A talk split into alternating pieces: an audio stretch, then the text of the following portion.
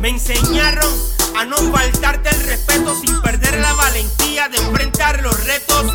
Así rompí con la cadena de fracasos, hice caso, dejé de tomar agua en el mismo vaso. Y aunque me atraen los préstamos a largo plazo, sé que todo el que se endeude empeña su pedazo. No más atrasos, de mi bolsillo saque el brazo y desamarra de mi cuello ese maldito lazo. Me dijeron que los sabios no entienden razones, son de oídos sordos y sin opciones. Bienvenidos a otro episodio más de Piro a lo Natural. Visita pirojm.com, entérate de los estrenos de rap en español, el reggaetón y descarga mis publicaciones. Gracias a todos por apoyar el canal de las leyendas. Esta noche me acompañan unas damas que han logrado vencer la desigualdad desde el comienzo del hip hop latino, cada una desde su propia esquina, el hip hop y el reggaetón. Sin más preámbulo, con nosotros las mujeres emprendedoras y ah. empoderadas del movimiento urbano. saludos muchachas, ¿cómo están? Saludos, saludos. Saludos para, todos los oyentes. Sí, gracias, saludos y muchas bendiciones a todos. Wow, gracias por estar aquí conmigo. Eh, yo quiero comenzar a, presentarlas eh, poco a poco, una a una, básicamente. Eh, voy a comenzar con Beba y Mili del grupo Tu Sweet. ellas son pioneras de la música urbana en Puerto Rico, participaron en las primeras producciones de DJ Playero, hicieron su regreso al género desde el canal de YouTube de DJ Urba y actualmente tienen una canción en promoción que se titula Tóxica, ¿cierto? ¿Ah? hola, saludos a todas y a todos los oyentes. Saludos, Piro, bendiciones. Sí, saludos, sí, muy cierto. Saludos a todos y muchas bendiciones. Y sí, tenemos a Tóxica, ese es nuestro, nuestro nuevo sencillo. ¿Cómo va Tóxica? ¿Todo bien? Sí, Sí, yo creo que sí, que va muy bien. Tenemos eh, damas como ustedes identificándose con el tema, que es lo importante. Sí, sí. Perfecto. Eso es lo mejor y lo más, importante en estos momentos. Eso es así. Eh, también tengo eh, en el panel a MC Natrix. Ella es una rapera colombiana, pionera de nuestra cultura. Eh, colaboró en la canción de Ghetto Boy junto al grupo colombiano Gotas de Rap. Su música la pueden conseguir a través de mcnatrix.org y yo siempre digo que hay un tema que me gusta de ella que es eh, hija del hip hop. ¿Cómo estás, Natrix? Hola, Piro. Gracias por de nuevo por la invitación y por este evento tan bonito hoy. Eh, sí, ahí estamos tratando de recuperar la historia y las canciones que se han hecho, tratando de dejar claro el legado y sobre todo de volver con más música para la juventud. Gracias. Wow, excelente, excelente. Eh, en el panel también tengo a Lady Step, ¿ok? ¿Cómo estás, Lady Step? Hola, súper bien, súper feliz siempre de estar acá contigo. Gracias por la invitación y sobre todo gracias por hacer estos temas, que no todo el mundo lo habla y tú estás ahí. Seguro que sí, gracias. Gracias, gracias de corazón. Lady Step es una rapera puertorriqueña quien eh, junto a su esposo, Ray J, dirige la escuela Time Machine Squad. Lady Step ha colaborado con reconocidos artistas del rap, la salsa y el reggaetón. Eh, hay un tema que se titula La Gorda Esa. Es una de las canciones que tienen promoción, ¿cierto? Eso es así, eso es así. Y viene muy pronto el remix, así que Wow, viene el remix, pero ya podemos decir con quién es. No. Lady, ¿qué tal si cuando te, te, puedes acercar un poquito, el, un poquito el micrófono que seguramente lo tienes en el audífono, eh, aquí en los audífonos? Te estás escuchando. ahí me escuchan. Exacto, ahí te escucho. Ok, dale, gracias, gracias, gracias. Eh, y eh, también tengo en el panel a Big Girl JB China. Ok, esa que ustedes ven ahí desde Uruguay. Gracias, China. Buenas noches para todas y para toda la audiencia que está prendida ahí. Wow, excelente. Eh, China es pionera de nuestra cultura, quien comenzó como B-Boys, ha incursionado en el elemento de MC, es activista del hip hop actualmente y ayuda a la juventud a través de la asociación Senaque Zulu Union Uruguay. Así es que se, se dice, ¿verdad? Sí, exacto. Óyeme, eh, gracias a todas por estar aquí conmigo. esto es la primera vez que tengo tantas damas en el panel, ¿ok? O que esto, básicamente este canal siempre lo he llenado de caballeros. Eh, en el pasado, las únicas dos damas que tuve, si no me equivoco, fue China y, una colega de Chile, eh, la derretida, la recuerdo, eh, pero no tuve la oportunidad de entrevistar ni de hablar con, con, más damas, con ustedes. En esta ocasión se me ocurre eh, reunirlas, ¿verdad? Eh, vamos a comenzar con, este episodio que sería el episodio número 22 de Piro a lo Natural. Yo espero que a ustedes les guste lo que vamos, vayamos a estar haciendo aquí, eh, porque si ustedes se unen de la forma en que ya vi que, que, se han unido a través del el chat de WhatsApp, pues podemos reunirnos cada vez que ustedes quieran, ¿sabes? porque básicamente lo que tengo en el canal, ya ustedes saben quiénes son, que es la primera generación del rap en español, y sí me gustaría tener esa participación femenina eh, que tenga una opinión diferente a la que tienen los caballeros, porque yo sé que todas ustedes tienen una opinión diferente a la que los muchachos dicen los lunes a las 9 de la noche. ¿eh? Entonces, básicamente ese, ese es el, el, propósito. Eh, en esto de eh, la celebración de los 50 años, cuando entró backstage Natris, dijo algo bien importante que lo había dicho China, que no había, no hubo eh, muchos eventos de damas en la celebración de los 50 años. Eh, yo creo que tienes razón porque honestamente no vi. Yo en el caso mío, eh, la celebración de los 50 años, tantas damas no lo vi. Vi muchos caballeros, y, pero nada, nada con la idea central que sea un tema para damas. Eso no lo vi. Vi personas o, o podcasters eh, entrevistando grupos donde aparecen damas y demás, pero eso no lo vi. Así que nosotros, como quien dice, estamos rompiendo. Y eso es lo importante. ¿Ok? Aquí que estamos rompiendo.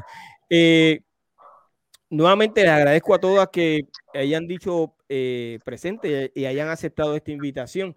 desde el comienzo de la cultura hip hop, son muy pocas las damas que han incursionado en el movimiento, ya que el hip hop y el reggaetón lo dominan los varones. Sin embargo, mujeres como Lisa M., las colegas que me acompañan en la noche de hoy, e Ivy Queen lograron imponerse con su talento y tener éxito. Ese acto de valentía motivó a otras féminas a tomar la decisión de comenzar una carrera artística eh, como rapera o como cantante de reggaetón. Eh, la primera pregunta que yo voy a hacer, que creo que va a ser la, más importante, entiendo yo, eh, para todas. Eh, ¿Cuál ha sido el reto que han tenido que enfrentar desde el comienzo de su carrera? Eh, yo, aquí tenemos a, a dos colegas, si no me equivoco, que comenzaron en, los años 80, que ese es el comienzo, ese es el, donde se rompe el hielo, como quien dice. Yo voy a comenzar con MC Natris. Natris, ¿cuál fue eh, el mayor reto que tuviste que enfrentar desde el primer día que decidiste comenzar dentro de la cultura, ya sea para eh, bailar, que sé que comenzaste como Big Girls, o para cantar rap? Bueno, te corrijo, yo no soy, no, no empecé oficialmente como bigger, eh, coqueteé con el, con el bigger y si me ves hoy en día, pues yo puedo hacer wave y hago vueltas en la espalda y hago relojitos, pero no me considero bigger porque para ser una bigger tienes que tener unas buenas ejecuciones y, y entonces yo empecé con New Jack Swing porque al, al fallar eh, como breaker, pues me cogí en la coreografía, en el baile coreográfico. Mira, el gran reto para mí fue al principio como breaker eh, o tratando de hacer breakdance, fue como el rechazo a, que una mujer, tú sabes que las mujeres latinas somos caderonas y cuando estaba yo en la tarima, pues eh, mi compañero me, creo que me dañó un poco la mentalidad frente a bailar break diciéndome que, que las que cuando salía a bailar y me paraba en la cabeza, que la gente me estaba mirando era las caderas. Entonces, eso realmente me, me bloqueó y me dio, al tiempo me daba pues como temor salir al, al, ruedo. Pero con el tiempo creo que el mayor reto que se tuvo o que yo tuve como, como eh, ejecutante del hip hop femenina fue el hecho de ganarme el respeto. El, porque había, era muy competitivo, los, los caballeros eran muy buenos y había que realmente ser yo pienso que yo fui muy agresiva porque en poco tiempo, eh, en seis meses, yo logré acceder a, a, los niveles que estaban eh, dominando en esa época. Y fue a través de mucho esfuerzo. Yo bailaba todos los días con mi hermanita en la casa y por eso fue que a los seis meses ya podía bailar en esas esferas con los que estaban dominando la, la escena. Entonces yo pienso que para mí personalmente fue ganarme el, el respeto, el espacio de ser no podías ganarte el respeto si no bailabas bien, si bailabas mediocremente, pues salías, si eras una más o, una, o uno más, pero ser, llegar a ser uno de los mejores de la ciudad eh, era un gran reto en ese momento. Y como mujer, eh, creo que yo me, a veces me, me, pasé de la raya porque yo quería, era como, bueno, no importa que yo sea mujer, eh, le doy con toda y, y, logré, y logré avanzar mucho y, estar al nivel de los muchachos y muchas veces en el rap superé también muchos compañeros. Ok, o sea que para poder entenderlo, eh, bailaste y entiende que te destacaste como bailarina. Sí. Okay, pero entonces, aún así no te consideras como, como Big Girls. No, porque para mí las Big Girls son las que están en el, en el, suelo, las que prueban el piso, porque ya son muy poderosas, o sea, ese nivel de, de baile es muy teso y eso hay que respetarlo y eso hay que honrarlo y no todas nos podemos decir que estamos a ese nivel. Ok, entonces, eh, tu mayor reto fue vencer e, el, ese temor de treparte a una tarima y que pensar que, te estaban mirando de forma no positiva, sino... Como objeto eh, sexual. Exacto. Ese fue tu mayor reto, vencer eso. Eh, no, realmente mi mayor reto fue poder llegar allí y que me vieran como una artista y que yo lograra ser respetada como una artista, no como ah, la pelada o la, ahí viene la china o, o esta peladita, no, es que, que yo llegara y dijeran, puta, aquí está Negras o Blancas, que fue cuando en el tercer grupo ya, pero desde BOW ya veníamos quemando fuerte, nosotras muy fuertes desde el principio porque la escena era muy dura, entonces no cualquiera entraba. Ok. Excelente. Eh, y te felicito por eso, ¿ok? Eh, del grupo Tu Suite, vamos a, escuchar a, Beba. Beba, ¿cuál fue tu mayor reto? Cuando empezamos, cuando empecé o cuando empezamos como grupo. Eh, Puedes decir ambas.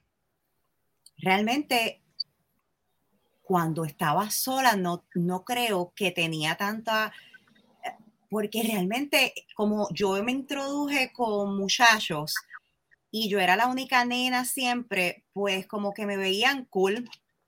Como que en ese momento sí, porque yo empecé rapeando, yo no hacía reggaetón. Entonces, después, cuando me uno con Mili, que éramos las nenas dulces, y éramos chulitas y éramos sweet, ahí fue como que el problema, porque estábamos hablando el otro día, Mili me contó una anécdota, ¿te acuerdas de que estábamos hablando de, que me contaste de Ivy? Eh, porque nosotras, por lo menos yo sola, estábamos acostumbradas a estar en ese ambiente y a rapear y cantar estos tipos de temas. Con Mili el juego cambió. Entonces eh, yo estaba cantándole al amor, y yo estaba cantando cosas bonitas y queríamos cosas lindas, el grupo era algo diferente. Y, y, esa, esa era la, la, química y eso era lo, lo bonito de tu suite, ¿verdad? Entonces ahí fue un poco el reto porque ellos no estaban acostumbrados y nos veían como que, ay, estas nenas charras otra vez a cantar amor, ay, Dios mío.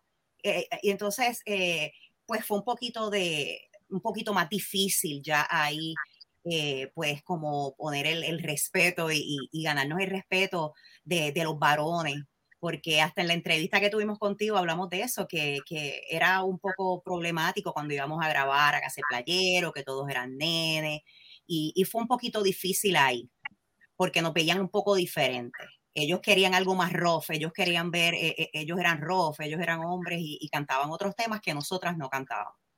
Y ahí sí fue un poquito difícil fue retante. Eh, ¿Sentiste que en algún momento dado eh, alguno de esos que mencionas, que no han mencionado nombre, no hay ningún problema, sentiste que le, le, pusieron el pie, le metieron el pie para que no, no lograran grabar en esas eh, producciones de playeros? Bueno, por lo menos yo no, yo no creo, ¿verdad, Mili? No, no creo que en ese, en ese tipo de, de aspecto no.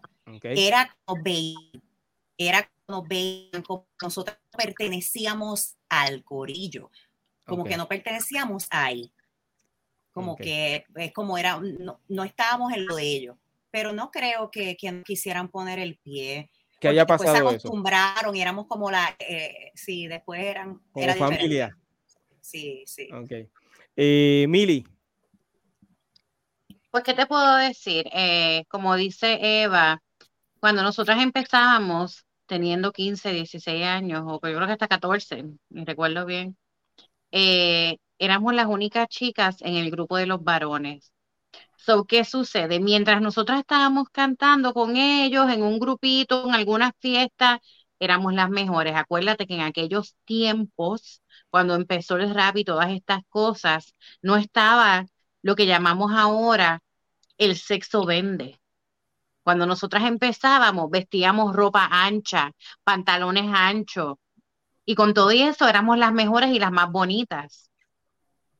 Pero cuando empezamos a cantar cosas de amor, cosas de qué lindo, qué chulo, pues en un mundo donde todos son hombres y donde la mayoría de las personas lo que querían era cosas de drogas, cosas sociales, cosas de la calle, cosas de, de sexuales, se nos hizo bien difícil bien difícil porque entonces ahí, en vez de vernos como artistas, nos veían como que, ay, qué ridículas estás hablando de amor, hay las pajaritas, las maripositas, tú sabes. Pero en la, en la música tienen que hablar de todo porque la música son experiencias. Y si ellos nunca hicieron, hasta después con el tiempo, con el romantiqueo que llegó, empezaron todos los que hablaban de droga y de la calle y de la suciedad de las mujeres, todos en algún momento cambiaron también y, y, cantaron al amor, porque son parte de las experiencias que vivimos. Que nos pusieron en pie en aquel momento, no como tal, pero sí como que no nos invitaban a muchos sitios. Después cuando ya se estaba acabando eh, la, fiebre de playero, pues porque ya eran más hombres que mujeres y ellos pensaban que la gente lo que quería escuchar todo el tiempo era las barbaridades y las cosas de la calle que nosotras no proveíamos. Hoy día sí siento con los cambios y con los años sí siento que nos están poniendo el pie. Sí. En todas las maneras. en todas, las maneras, nos están poniendo el pie. Antes todos éramos familia, todos nos llevábamos bien, que yo recuerdo ni Eva, ni mi amiga Marilyn, ni yo le faltamos el respeto a nadie en ningún momento, siempre fuimos dadas, ayudando a todo el mundo. Yo ayudé a mucha gente en esta industria, promuevo a mucha gente en esta industria, me siento que soy amiga de muchos de ellos en esta industria y los más queridos y los más acercos, eh, eh, perdón, cercanos a mí son los primeros que no me han dado una oportunidad y una mano eh, de ayuda a echar hacia adelante. Y si tú te pones a ver, Piro, tú viniendo del mismo tiempo de nosotras, este empuje nuevo de lo que le llaman el old school, que somos nosotros los que empezamos, ¿no? A esta era del 2023, no fueron los mismos productores que nos sacaron a nosotros. No fue Playero el que nos sacó, no fue Negro, no fue Nelson, no fuiste tú. Tú ahora nos estás dando la ayuda y te lo agradecemos de todo corazón. Pero ¿quién nos vino a sacar a todos acá? Gente que no era ni parte de nosotros en aquel momento que les gustaba, que dijeron, oye, qué potencial, oye, pero qué chévere, oye, pero qué bien se escuchan todos, ellos y ellas. ¿Por qué no los ponemos mm. donde merecen estar? Pero entonces, ¿por qué nosotros mismos, los que empezaron con nosotros, que saben, por qué ellos no nos dan esa ayuda y ese apoyo? Que es lo triste y por eso estamos hoy donde estamos. Eh, tienen mucha razón, tienen mucha razón. Eh, Yo creo que no solamente. Sí, ya. y que estamos, Piro, tú sabes que estamos calientes, estamos calientes. y están mandando fuego ahí. nos va a unir bien fuerte. ya, ya, ya, ya, lo dijo todo, ya, ya lo dijo todo. Están mandando fuego ahí, pero mira, eh, no solamente eh, eh, están pasando por esa misma situación ustedes las damas. Hay muchos varones, colegas del género que básicamente se fueron y han tratado de volver o, o, se están tratando de mantener dentro de la industria y esos que fueron amigos desde el principio, hoy día no les contestan las llamadas, no le aparecen, no, los dejan en visto. O sea, eso es lo que ocurre. Yo creo que esos que están ahora en, en el top, parece que piensan que nunca van a, a bajar de esa nube, por así decirlo, y, y, se van a tener que encontrar con los mismos, con los que estuvieron. Eso se llama miedo. Eso se llama miedo. Eso es así. Porque tienen miedo, miedo de la gente que, que, realmente hace el trabajo y el que realmente se, se empoderó y que por razones de trabajo, por la vida, por la familia, a veces uno tiene que dejar. Y cuando intenta regresar, porque es el amor de cada uno, creo que cuando entras en esta cultura no querés salir más. Y cuando, cuando entras de nuevo, querés ingresar de nuevo y mostrarte, eh, honestamente la gente que está hoy siempre va a intentar tirar abajo tu trabajo. Y, no importa si, si sos bueno o malo. Eh, yo lo, lo, veo de esa manera. O sea, y lo veo que, que, incluso hay una competencia muy desleal entre la gente joven, donde, donde dicen ser este, inclusivos con la cultura y en realidad es para unos pocos. Fíjate, antes, sí, antes de que continuemos, eh, eh, eh, siguiendo la línea de pensamiento de Mili, que está mandando un juego terrible, pero me, pero me incluyó. Entonces yo quiero decir que eh, eh, Beba eh, grabó en una producción que hice en los años 90, Street Madness. tengo otro grupo femenino que también grabó en una de mis producciones que se llama IMB y Tu Dynamite. Y, y a quien ustedes conocen que fue Glory Glow, también grabó en una de mis producciones. siempre me ha gustado tener esa voz femenina dentro de lo que hago. Eh, porque entiendo que, como bien dice Beba, la voz dulce, eso, siempre ha llamado eh, la atención del público y a la gente le gusta eso, esos coros melodiosos que hacen las damas y básicamente eh, el tono al que pueden llegar las damas que cantan, muchos varones no pueden llegar a ese tono. ¿Ok? O sea, que las mujeres siempre tienen un tono más alto y esa es la, musicalmente, estoy tratando de, expresarlo, pero eso es lo que ocurre. Eh, Lady Steph, ¿cuál ha sido ese mayor reto eh, que has eh, tenido desde que comenzaste en tu carrera? Bueno, he tenido muchos. Yo comencé desde muy niña. y el primer reto que tuve, que a lo mejor no tiene que ver con el hecho de ser mujer, fue que a mí me decían que en Puerto Rico no se hacía rap. Y para mí, sí, ojo, sí, a mí me decían, no, este, en Puerto Rico solamente se hace este género. Lo que tú quieres hacer, tienes que irte a Nueva York. Entonces yo con 12 años, ¿para dónde voy yo? O sea, yo no puedo ir para ningún lado. Entonces ese fue el primer reto que decía, pero es que esto es lo que a mí me gusta, pero ¿cómo es posible que yo pueda escuchar esto y yo no lo pueda hacer? Pero es que Vico sí es de Puerto Rico. Entonces, ¿cómo es posible que aquí no se haga rap? Hasta que pasaron años y llego a un estudio de grabación y en ese estudio el ingeniero del estudio me dice, pero es que tú como que suena distinto a esta gente. Y yo, bueno, lo que pasa es que a mí me gusta el rap, pero como en Puerto Rico no se hace rap, pues he tenido que hacer otros géneros sin problema, porque realmente la música a mí me encanta y se hace lo que sea. Y entonces él me dijo, pero ¿cómo va a ser? Y esa persona es quien primero me presenta como que mira, vete aquí, conoce a esta gente, vamos a llevarte a este sitio, que obviamente se lo agradezco. Y en términos de, pues ya obviamente haciendo rap, eh, yo he tenido muchos retos, muchos retos eh, de que tú, rapera, mujer, pero no entiendo, o sea, yo he tenido eso, yo lo he vivido. Eh, bien crudo, lo he vivido escuchando gente por teléfono, con mis productores, yo he estado presente cuando dicen estas cosas. Y de verdad que te puedo contar tantas y tantas experiencias y simplemente uno lo ve, todavía se ve que pueden hacer un montón de eventos y no hay mujeres incluidas, todavía eso pasa. Y hay muchas mujeres ahora mismo rapeando. Yo no soy la única, hay muchas y a mí no me importa ser yo, yo quiero que haya mujeres ahí, la que sea, ¿sabes? Pero eso pasa. Entonces uno toca esos temas y dice, ah, no, pero es que imposible, pero es que eso no pasa. Mira los flyers de todos los eventos que hay y dime cuántas mujeres hay ahí. Entonces todavía los retos siguen que ha ido mejorando porque nosotras nos hemos seguido metiendo, porque es que si esto es lo que yo amo hacer, yo lo voy a seguir haciendo, y si a ti no te gusta, tú tienes que bregar con el asunto, porque yo lo voy a seguir haciendo.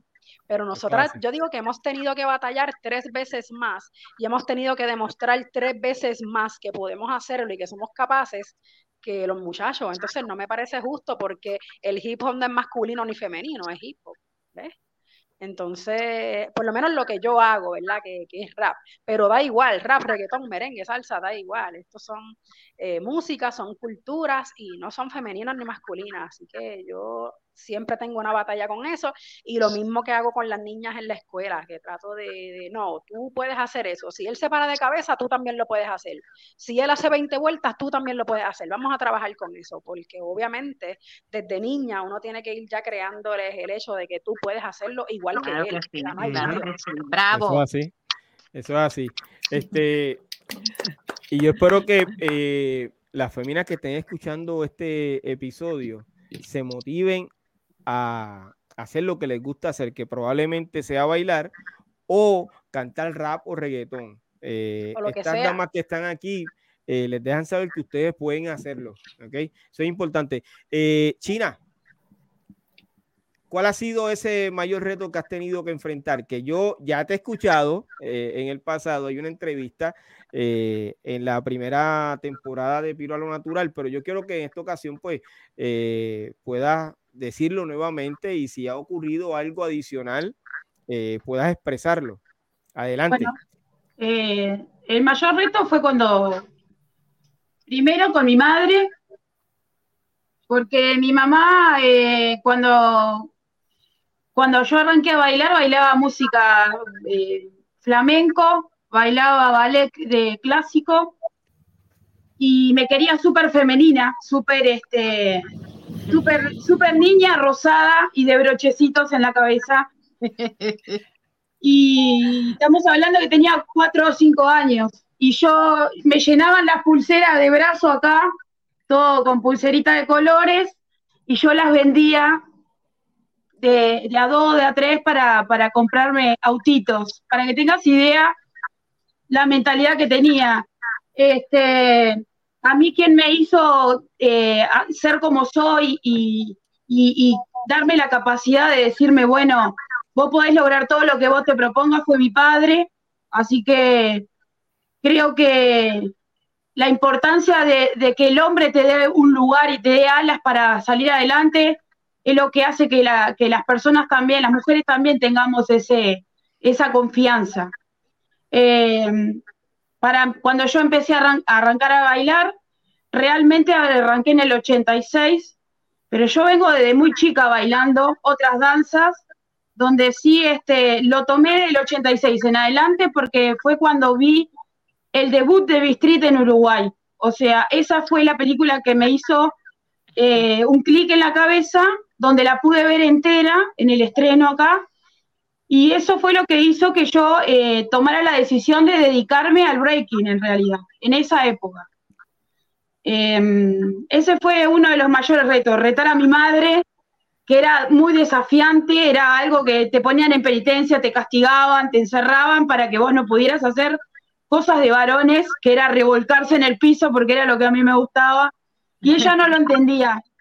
Este, Después con los años, bueno, se fue acostumbrando a mis amigos y todo eso, pero después el segundo reto fue cuando fui al boliche, que fuimos todos a bailar, y, bueno, y ahí es cuando yo este, entro al baile y vestida femenina, porque antes la mujer se vestía con botitas negras, tipo militares, un hot pan que era un shortcito cortito, un topcito, y, me pongo a bailar, a hacer este molino, giro cabeza, bueno, un montón de cosas, y, donde me pegan, me sacan de la ronda y me pegan, y, me decían que las mujeres no podían bailar, que yo tenía que estar en mi, en mi casa. Y bueno, el sábado siguiente este, fue cuando, cuando le, agarré un pantalón a mi madre, que le corté la pierna del pantalón rojo una y le puse uno azul del otro lado, se lo cosí, este, me puse una remera, una camisa, media larguita, una camisola, pañuelos y me corté la cabeza, me corté eh, todo el pelo. Este, y, tal, y ahí fui disfrazada de varón eh, al baile y cuando fui disfrazada fui el brazo de mi hermana, que era más chica, y todo el mundo pensaba que mi hermana era mi novia. Y yo era el chino, y ahí el, chino bailaba. Entonces ahí me salí con la mía, bailaba, terminamos el baile, veníamos con mi hermana, y ahí como que todo el mundo quería saber de dónde yo era, porque era lo más difícil. ¿De dónde salió ese chino que bailaba? Y, y ahí empecé a hacer este, un poco de respeto. Así tuve como seis meses capaz que un poquito más incluso, hasta que estaba bailando, se me abre la camisola, se me veía el topcito ahí. Y, y tuve que decir que era la mujer que, no dejaban bailar, y bueno, por eso empezaron a bailar un montón de gurisas que iban acompañando a los novios. Era como que la mujer era un adorno en esa época que solamente servía para ir a ver a un b-boy, bailar, y, y, era la linda, era la que iba muy linda para ellos lucirse de que tenían una novia linda para ir al lado. Entonces, como que gracias a eso muchas empezaron a, empezar a practicar, a empezar a sumarse, ya no eran las, ya empezaban a vestir más de ropa ancha, más, era como que fue todo un cambio a partir de eso. Y bueno, los retos los, vivo todos los días, hasta el día de hoy. Eh, sigo viviendo retos y porque cuanto, cuanto más creces, cuanto vos más eh, progresás, siempre aparece gente que te quiere cortar eh, el camino y te quiere cortar las alas. Y no entiendo, no lo voy a entender nunca, porque si yo puedo y puedo hacerlo, y cuando hablo, hablo de mi vida, me parece que también deberían hacerlo los demás. Que cada uno se ocupe de su vida y trabajar sobre eso y salir adelante. Creo que es lo importante. Pero los retos todos los días, vivir es un reto incluso sacar una hora por día de uno para ayudar a otro, eso es un reto. Quizás es un reto lindo, pero hay gente que no lo sabe, no lo sabe valorar y hay gente que lo critica porque no lo hace. Entonces estaría bueno que, que todos, como dice la compañera, que todos tenemos las mismas capacidades y las mismas posibilidades. Este, eso creo que es el peor reto. Y, yo, como te dije el otro día, creo que hay eh, hay participación del año 50 de las mujeres en el breaking y sin embargo hay muchas que no fueron nombradas. No vi ningún tributo a mujeres, más que alguna foto o algún reconocimiento. Y, me parece que la mujer, eh, aún con toda la tecnología y el avance que hay en un montón de cosas, este, todavía no se, no, no se ha puesto en un lugar donde se defienda realmente el género femenino y me parece que es importante, sobre todo en la industria musical. Eso es así. Eh, cuando ustedes comenzaron, entiendo que, digo, eh, eh, la pregunta que voy a hacer es si en ese momento tenían algún novio, alguna pareja, y si tuvieron problema con ese novio o, o esa pareja porque ustedes querían ya sea cantar rap, cantar reggaetón o, bailar eh, break. Eh, Beba. Jamás. ¿No tuviste problema? No, ¿por qué? Al revés. Eh, ¿Tuviste apoyo entonces? Sí, sí, y, en, en, algún momento de mi vida, si alguien ha querido troncharme o lo que sea, next. Te veo luego. Bye. Eh, no, no, no, no, no, no, no, no, no. No, eh, yo creo que cuando tú estás con una pareja, esa pareja tiene que apoyarte.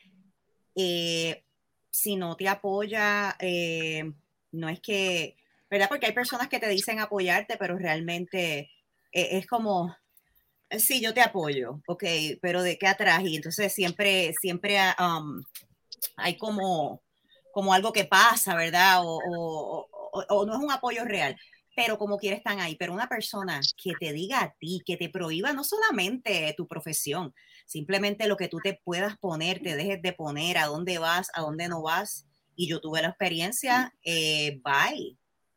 Eh, no porque, no porque no es el control. Todo lo que te quiera controlar, no importa, puede ser una pareja, puede ser un familiar, puede ser hasta un hijo. No, el control, el, control eh, es, dañino, es tóxico. Así es que nunca permitiría en mi vida que, me dijeran que no, que puedes tener opinión. Yo te la apoyo y te la respeto, perfecto. No te la apoyo, perdóname, te la respeto.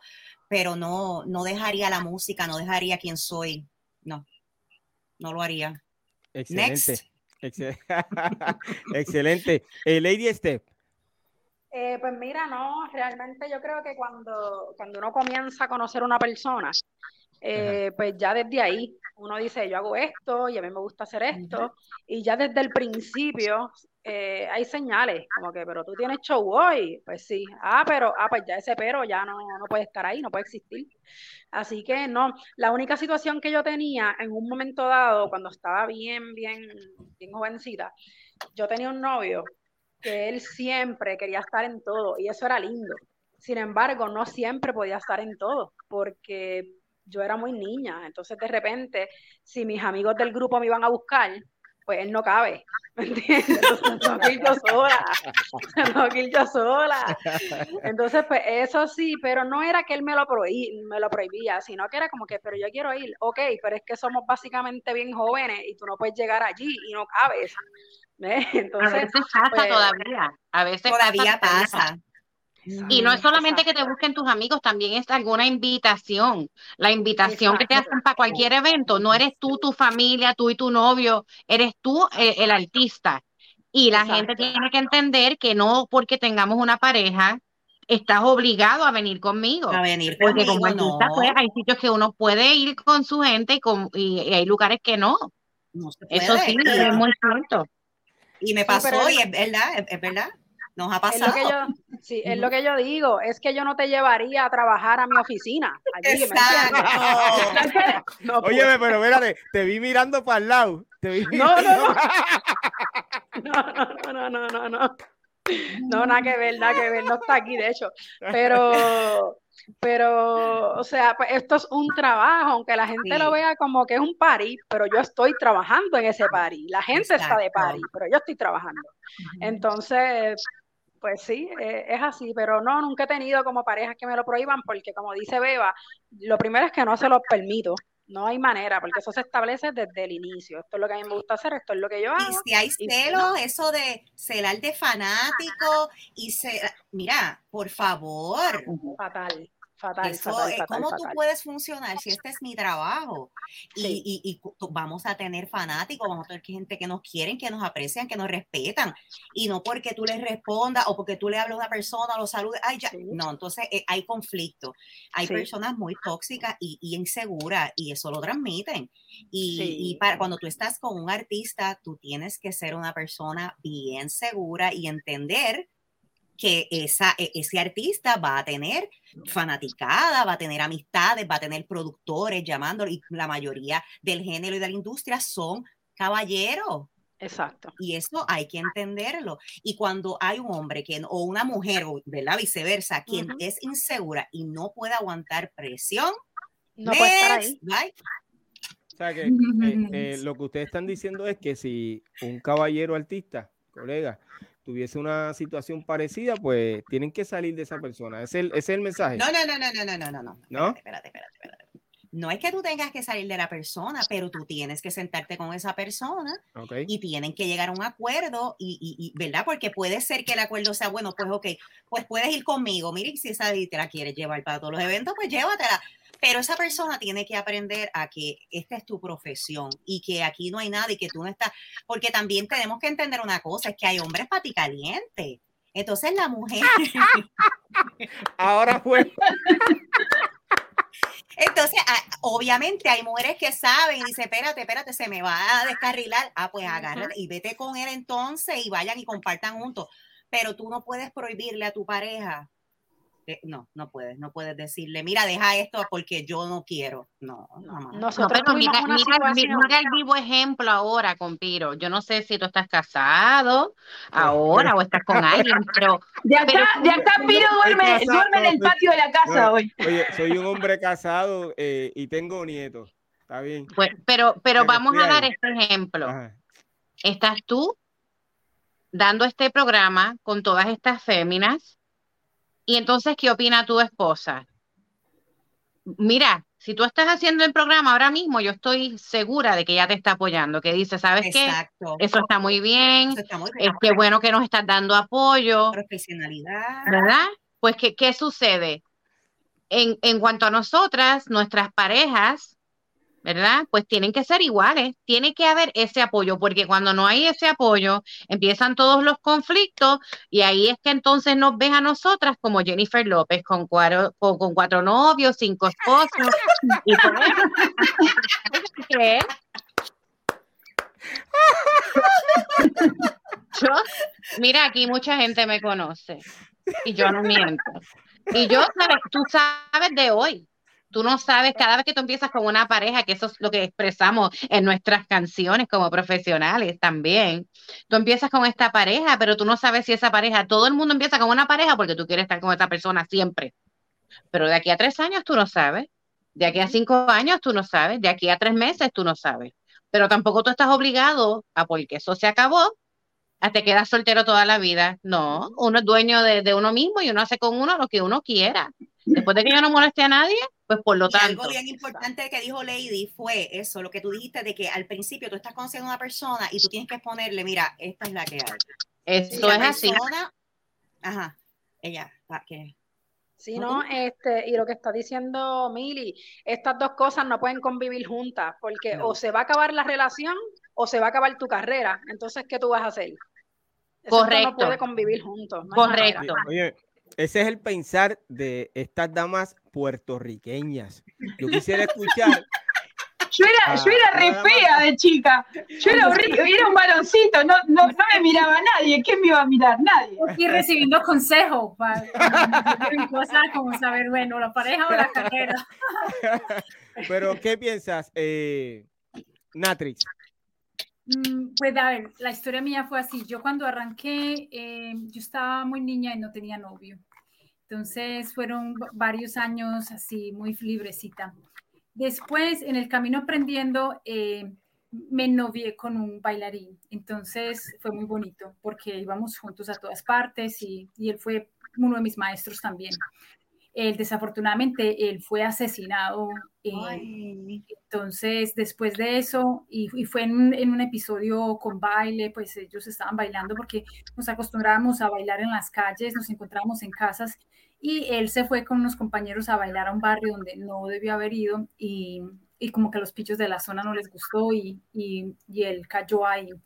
Em, él se llamaba Skip y quiero pues como dejarlo ahí también porque él era parte de Kings of Rap que fueron los que me, nutrieron a mí la, parte del baile. Eh, y después yo estuve un tiempo sola y ya me conectó mi otro compañero, mi próximo compañero fue ya eh, una persona muy influyente en el hip hop, era el dueño de la discoteca, de la primera discoteca que hubo en Medellín. Eh, su tab era Booker, pero su nombre era Anderson y él fue mi compañero por 12 años. Eh, él fue al principio una persona muy, me ilustró mucho, porque yo, eh, Alianza era, estaba muy, muy influenciada por Public Enemy, y entonces yo ahí fue donde vengo desde de ser bailarina y me, y me ilustro con ellos y realmente me, prácticamente me lavó el cerebro, como dicen los muchachos, porque yo estaba más con la zona comercial y cuando yo me di cuenta bien que era el hip hop, yo empecé a rapear y cambió mucho la zona. Entonces, con mi compañero hubo, hubo, era, era como, a ver, en la energía en que estábamos como grupos, había apoyo, porque con mis dos compañeras éramos tan buenas que pues había mucha alegría por lo que nosotras estábamos haciendo, estábamos rompiendo como, como cierto, como ese, ese como ese, ¿cómo le decimos? Como esa tradición de que, bueno, las mujeres no lo pueden hacer. Eh, entonces en ese momento lo hubo. Creo que con el tiempo más fue que como, como pareja y en todo tipo, pues como relación, eh, las cosas sí se deterioran y yo noto que el, eh, yo siento hoy en día que me falló como en, el punto de, de no haberme...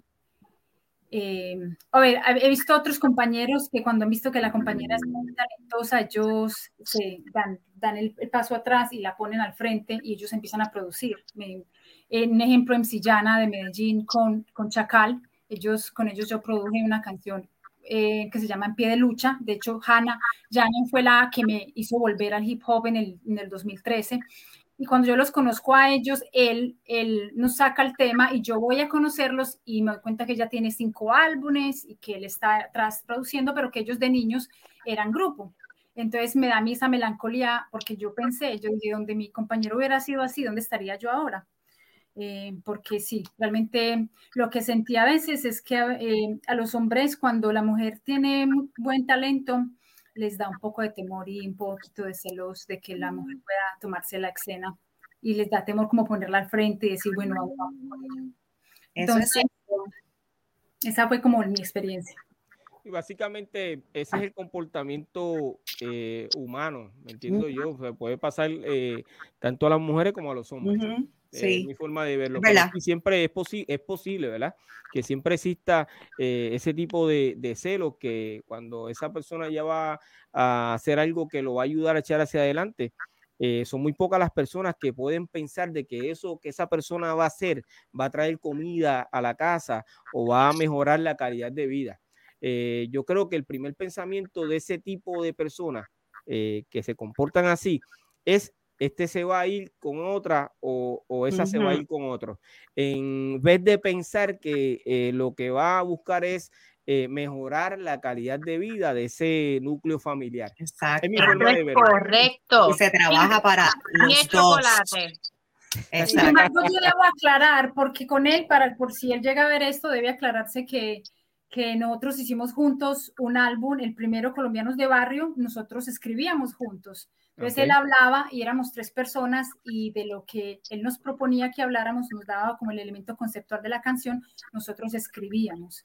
Y esa experiencia fue muy bonita porque fue un momento en el que tú escribes y, y eres muy egocéntrico y piensas, egocéntrica y piensas, no, es que yo no voy a cambiar nada de mi lírica y entonces él llega y empieza a hacer correcciones y hacer ajustes y todos y elegimos las mejores versos y eso se fue en el álbum, entonces ya empieza uno a tener que ser más humilde y a decir, sí, vamos a elegir solo lo mejor y, y eso no está tan, tan, bien escrito, pongámoslo de lado, eso fue una buena experiencia. Y en el segundo álbum eh, estábamos él y yo al final en el proceso con una banda y él tenía la reglista, entonces él, nosotros empezamos a escribir cuando él vio, yo creo que a ese momento él ya venía, yo creo que él estaba tan saturado que no pensó en, el, en ese momento que yo era tan talentosa, pero a, ese punto él estaba despertando. Yo creo que él lo vio ahí y me dijo, ¿sabe qué, mana? Usted encárguese de las líricas y yo hago la producción.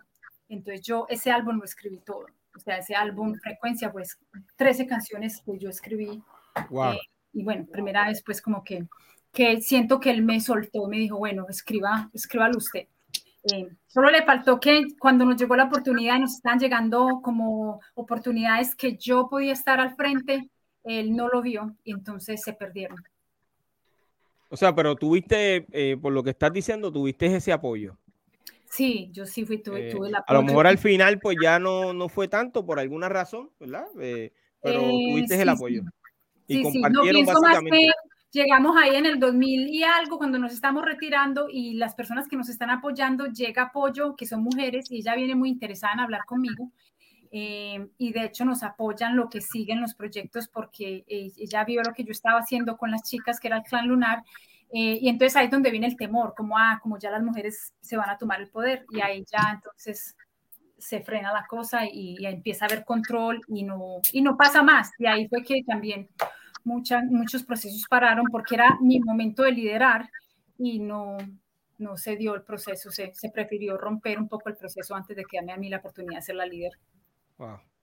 Eh, qué triste, ven, qué triste, porque entonces eh, es posible que estuvieses eh, en otro momento. Exacto, y, disfrutando de ese éxito, de esos, de esos nuevos proyectos. Qué triste. Eh, pero la vida es así. Eh, China. Yo se les cuento, fui un fracaso. ¿Por qué? Y porque yo iba al baile y, estaba todo, cuando venía el momento de las lentas, que esperaban la gente en la noche para bailar las lentas, ya se, más o menos se habían mirado en el baile durante todo el baile, entonces ya sabían con quién iba cada uno. Y yo era la clásica que daba vuelta con algunos alrededor, y tirábamos vasos, este, hielo, lo que viniera, y después cuando se terminaba el baile, a la salida era alguna paliza o alguna piñata por allá, y bueno, era lo que hacíamos. Novio, novio, novio tuve eh, a los 17 años, este, y se quiso casar conmigo, y le dije que no, este, porque estaba, yo estaba con la cultura y no quería saber nada. Este, aparte me había engañado con tantas, con tantas, con tantas mientras yo estaba ahí, este, entonces le dije que no era mi momento y no, no, no quise. Este, pero yo sabía que si me, a mí me gustaba uno de los amigos que yo tenía en la barra, pero yo sabía que si me moviaba con ese, iba a perder todos los amigos, porque ya el trato iba a ser distinto. Entonces yo preferí los amigos, preferí todos los amigos y hasta el día de hoy los tengo que me visitan y, tengo el honor de que vengan y, compartimos y nos reímos de estas historias porque en realidad eh, no hacíamos nada en el baile, bailábamos y, después molestábamos a los que querían tener un romance, este, y después la salida era, tuve ese problema que, están planteando eh, eh, las compañeras ya de grande, o sea, después de tener a mis hijos, de estar sola 17 años, sí salía con alguien, no voy a decir que no, este, porque soy mujer y porque de algún lado tenía que salir, este, pero tuve un novio estable durante cuatro años que no le gustaba, no le eh, él pertenece a la cumbia, al género cumbia y eso, y no, no, no entendía la cultura, no le gustaba, y siempre me decía lo mismo, que por qué hacía eso, que yo, me, que yo era vieja para seguir haciendo eso, que yo soy vieja para, para discutir y pelear por la cultura, que, que, la cultura no me, no me estaba dando eh, algo de todo lo que yo aporté durante estos 39 años, ¿me explico? Y, y, te, hacen, te hacen sentir como que estás equivocado, como que estás fuera de, de, tu eje, como que estás haciendo algo equivocado. Y vos sabés que después dije, no, yo voy a seguir por mi camino, igual que yo hacía, eh, hice toda la vida artes marciales y todo, y, también me decía sobre las artes marciales, o sea, como que yo cobraba poquito y que perdés el tiempo ahí y que capaz que podés hacer otra cosa y como que siempre cuestionando de que lo que uno, y yo sinceramente siempre dije lo mismo, que a mí lo que me hace feliz, yo estoy bien, porque si uno está bien, puede ayudar a los demás, puedo ayudar a mis hijos, puedo salir adelante, entonces como que no, no le, nunca le presté atención al no de una pareja. Es más, llegó el momento, digo, me cambió por otra, este, y, no digo que no me dolió, pero sí este, aprendí de que nadie es dueño de nadie y que, y que cada uno tiene que tener claras las convicciones. Y yo siempre, siempre fui este, fiel a lo que yo siento, o sea, eh, lo mío era el baile, la cultura y las artes marciales, era lo que me gustaba hacer, y como soy una mujer que paso estudiando y que paso preparándome, o sea que este, hoy por hoy, si me decís alguna pareja, eh, tendría que realmente eh, moverme demasiado del piso, por decirlo así, para estar con alguien, porque a uno le cuesta tanto trabajar, la casa, los hijos, eh, lo que uno hace, el tiempo que se tiene que hacer una como mujer, porque un ratito para una tenés que tener para arreglarte el pelo, las manos, la cara, no sé, este, porque no estamos siempre de vivoy, pero mm, eh, nada, quiero, creo que la persona que, pueda venir hoy por hoy, pobrecito, me va a tener que aguantar, porque yo hago, todo hago todo lo que hace un hombre. O sea, eh, reparo, reparo los cables, arreglo caños, sueldo, eh, eh, todo lo que debería hacer un hombre lo hago yo. Entonces, como que es difícil darle ese lugar al género masculino también. Eh, y, está difícil. ser independiente al pasar de los años. Eh, y lo que pasa es que te, eh, sos independiente o sos independiente, porque teniendo, si uno está sola en la vida, se tiene que hacer responsable de una. Pero ya cuando tenés familia, cuando tenés tus hijos, ya tenés tu responsabilidad. Y, y ellos tienen que vivir y comer y estudiar y encima tener tu amor y tu afecto y tu tiempo. Entonces, eh, una se tiene que repartir en mil pedazos para poder completar todo. Y a veces estaría bueno llegar a, tu casa y encontrarte con una persona que realmente te acompañe el tiempo que vos le vas a brindar y que lo respete y lo valore. Y está muy difícil, está muy difícil hoy por hoy. Entonces prefiero realmente dedicarme a lo que hago y, y, generar un futuro, que es lo que a mí me gustó siempre. Y esas personas que siempre me daban para atrás, que me decían que era vieja, que no sabía, que hoy le puedo decir de que todo se sabe, todo se va aprendiendo y para crecer hay que estudiar y hay que seguir adelante. Todos los días estamos aprendiendo. Es lo único que puedo hacer. ¿Le puede pareja? Lo único parejo que tengo son las piernas. Nada más. Wow. Eh, bueno, yo creo que eh, Lady Step tiene, eh, por lo menos comparte básicamente lo, que compartió en algún momento dado MC Natrix con, con, su ex compañero, porque Lady Step es esposa de, de Ray J, que es rapero, que, se ha, que ha dedicado la vida completa a la cultura hip hop. yo creo que Básicamente, en ese sentido, pues Lady Step no tiene problema porque eh, tiene ese apoyo, se dan apoyo de ambas partes para poder eh, dirigir esa eh, escuela que tienen Time Machine Squad. Es correcto. El problema, el problema en mi casa es que el, el, problema en mi casa es que él me quiere robar las instrumentales que yo quiero. Ese es el problema. y peleamos por los ritmos y por los productores, no, pero realmente sí es bonito cuando te encuentras con una persona que entiende lo que tú haces y lo que quieres hacer y que se montan todas tus locuras, porque no solamente con el tema de la música, sino con lo, ¿verdad? con las otras cosas que hago. Yo le digo, tengo esta idea, tengo esto, que tú crees, y entonces vamos a hacerlo. Igual él con sus eventos, con sus escuelas y con sus cosas, yo le digo, vamos a hacerlo. Y a veces también nos ponemos un poquito el freno, como que eh, yo creo que te vas a escrachar por aquí, por aquí no es, vámonos por acá. Pero entonces vamos como, como, como de la mano, ¿no? Y él me apoya en unas cosas, yo le apoyo en otras, de repente él tiene un evento y yo me encargo de una parte, el de otra. Entonces, sí, es, bien bonito como esa complicidad. Y, y, entonces entiende, porque esto no todo el mundo lo entiende, el tema de que hoy me voy a encerrar a escribir. Pues ya él sabe, no puedo entrar ahí, no puedo molestar, no puedo nada. De repente abre la puerta con un vaso de agua, toma, esa es buena, esa es buena. Entonces, sí, como que eso es bonito. Igual él, cuando me dice, voy a escribir, ok, pues ya yo sé que ese es su espacio, que ese es su momento, y pues no todo el mundo va a entender eso, pero vas a escribir qué, pero qué tanto tú haces, qué, qué ensayo, de qué tú hablas. Entonces, de verdad que ahí soy súper bendecida, súper bendecida. Wow. Eh, me alegra mucho y los felicito a ambos que tienen esa, esa dinámica, esa química. Eh, en algún momento recibieron propuestas de índole sexual a cambio de ayudarles a mostrar su arte al mundo.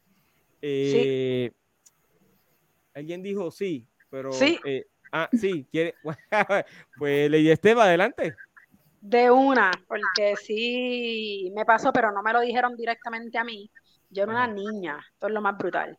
Y estábamos en el primer estudio donde yo grabé, eh, que es de CJ Quintana, estamos ahí, y estábamos organizando una presentación que teníamos ese mismo día, como que organizando los beats, todo el orden, quién iba primero, quién iba después. Y ahí llega este productor y yo era la única niña en ese grupo. Todos eran hombres adultos. Y pues él se mete al estudio con CJ Quintana y le dice como que, ah, mira, este, que esa nena, que esto, y le hizo una propuesta a él, como que acomódame esa nena. Entonces, obviamente, él de inmediato le dijo, eso es una niña, tú estás loco y esa es como que nuestra bebé, ¿me entiendes? Ellos sí me protegían mucho. Y sí es un productor importante y eso sí pasó. Entonces...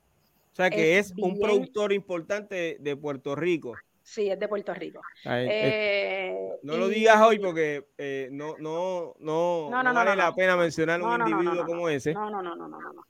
Pero de hecho yo se lo conté una vez a Rex J y él me dijo, ¿qué? Yo sé quién es. Y yo sí. como que yo no sé el nombre de la persona, pero yo le dije, es fulano, que esto, que lo otro, que ha hecho estas cosas. Y me dijo, sí, yo sé quién es. Y me lo describió, es así, así, exactamente. Pero ya eso realmente no, Mm, eso no vale la pena, pero sí es importante señalarlo porque estas cosas sí ocurren. Todos los días. Exactamente, exactamente. Entonces realmente es bien triste porque no es el hecho de que, número uno, por ser mujer tenemos que demostrar más, pero también tenemos que quizás eh, acostarnos con tipos porque él le da la gana, porque yo soy no sé quién y porque te puedo supuestamente ayudar, pero estar loco. O sea, y aparte de que yo era una niña. Sí, me hiciste acordar de algo, yo no había recordado esto en la memoria, mira, íbamos para un festival, nos hicimos muy amigos del organizador del festival y no voy a dar detalles para que no se sepa quién fue.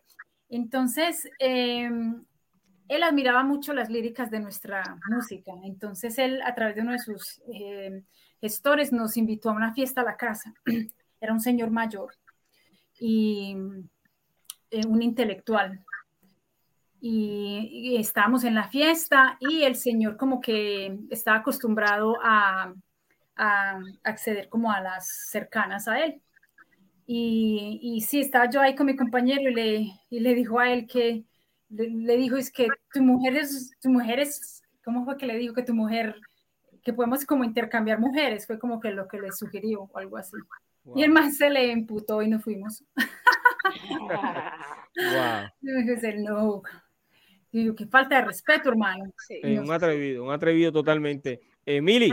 Pero yo te puedo contar que toda mi vida ha sido un fracaso sexual en cuanto a los productores, los managers, los compañeros este, con los que he trabajado. Eh, primero te voy a decir una cosa. Cuando Eva y yo cantábamos juntas, yo vivía en San Juan, siempre he sido de San Juan, de la área de Río Piedras, y Eva era de Bayamón todo el combo de gente con el que nosotras empezamos a cantar eran de Bayamón. Yo eh, siempre he sido yo, yo soy yo. Hasta cuando vestíamos las ropas así en aquel tiempo que era como que TLC, hip hop, pantalones anchos, camisa ancha, cross colors. Yo iba con mi pantalón ancho, mis, mis tenis, pero con un bracielito. Eh, sexy y hip hopper, esa siempre he sido yo, ¿verdad? Eh, en un momento hubo un bochinche en aquel lugar que yo te lo juro y me acuerdo como si fuera ayer. Quien me llamó a mí me dijo, quiero que vengas a mi casa ahora. Fue playero. Me dijo, ven acá. Y cuando yo fui allá me dijo, mira, te tienen en un bochinche ahí, que tú estuviste con un tipo del grupo. Ahora, yo me acuerdo que yo hasta empecé a llorar porque yo se lo dije, yo le dije, no, yo no he estado con nadie. ¿Qué es lo que pasa? Entre los mismos hombres, a veces todos se comentan, ah, ya me gusta, ah, no, pero ya yo lo invité a salir, ah, no, pero ya yo, y ellos, ellos mismos se hacen el cuento y ellos mismos se lo creen. Entonces, como dicen, a este también le gusta, a este también le gusta, ah, ah pues, y sale uno que se quiere ser el más ganso, oh, no, pero yo salí con ella ya, ya yo me comí. Ay, esto me recuerda, ¿tú sabes qué me recuerda esto? Cuenta una historia, ajá. Espérate, Bobeto, ¿tú sabes la canción que yo grabé en tu disco? Que dice, ¿cuál es la parte? La dicen que estoy aquí ya, que dice la parte, Mira, negro, si pensaste que me hechizarías, entiende que es un fango, mi corazón no habitarías porque todo lo que hago explota como bomba. Macho, tú eres loco, yo no quiero ser tu sombra. Eso fue, a mí no me importa, y lo voy a decir porque. Bueno, no, menciona el nombre, no menciona el nombre. No me importa. Mira, que, que, no menciona el nombre, no, no, no. no el nombre. Mira, mira, mira, mira, esa parte fue porque en esa canción, ese tema, tenía que ver con... documento. Eh, ¿Cómo? Aparece la carta documento ahora con los nombres. No, es que el nombre está ahí, plasmado. Pues ese, ese tema, ese tema yo lo hice estirándole a todo el mundo que me estaba haciendo X o Y cosa en ese momento en mi vida. O, diciendo o haciendo, si tú te fijas, dicen, dicen que estoy guilla, pero no es verdad y te lo voy a demostrar.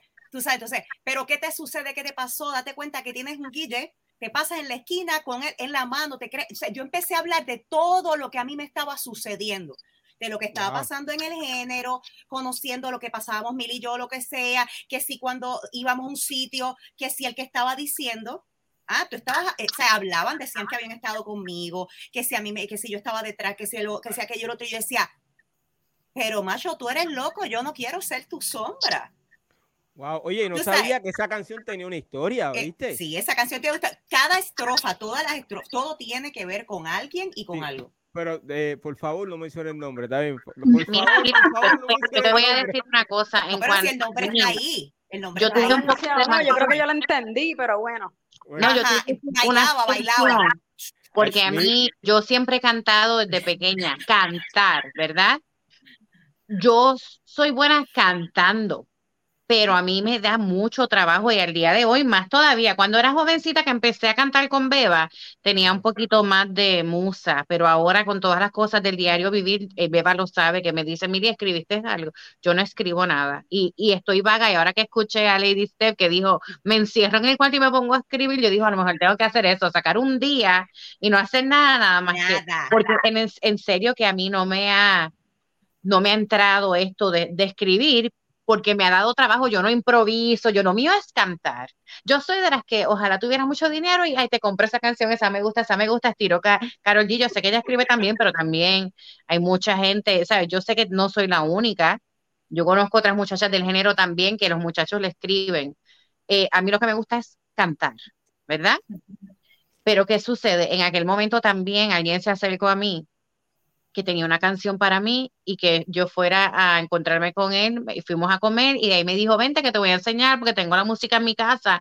Y cuando yo llegué a la casa del muchacho, en una me dijo, vengo ahora y salió eh, como Dios lo trajo al mundo para tirárseme encima. Ay, Dios mío, qué papelón.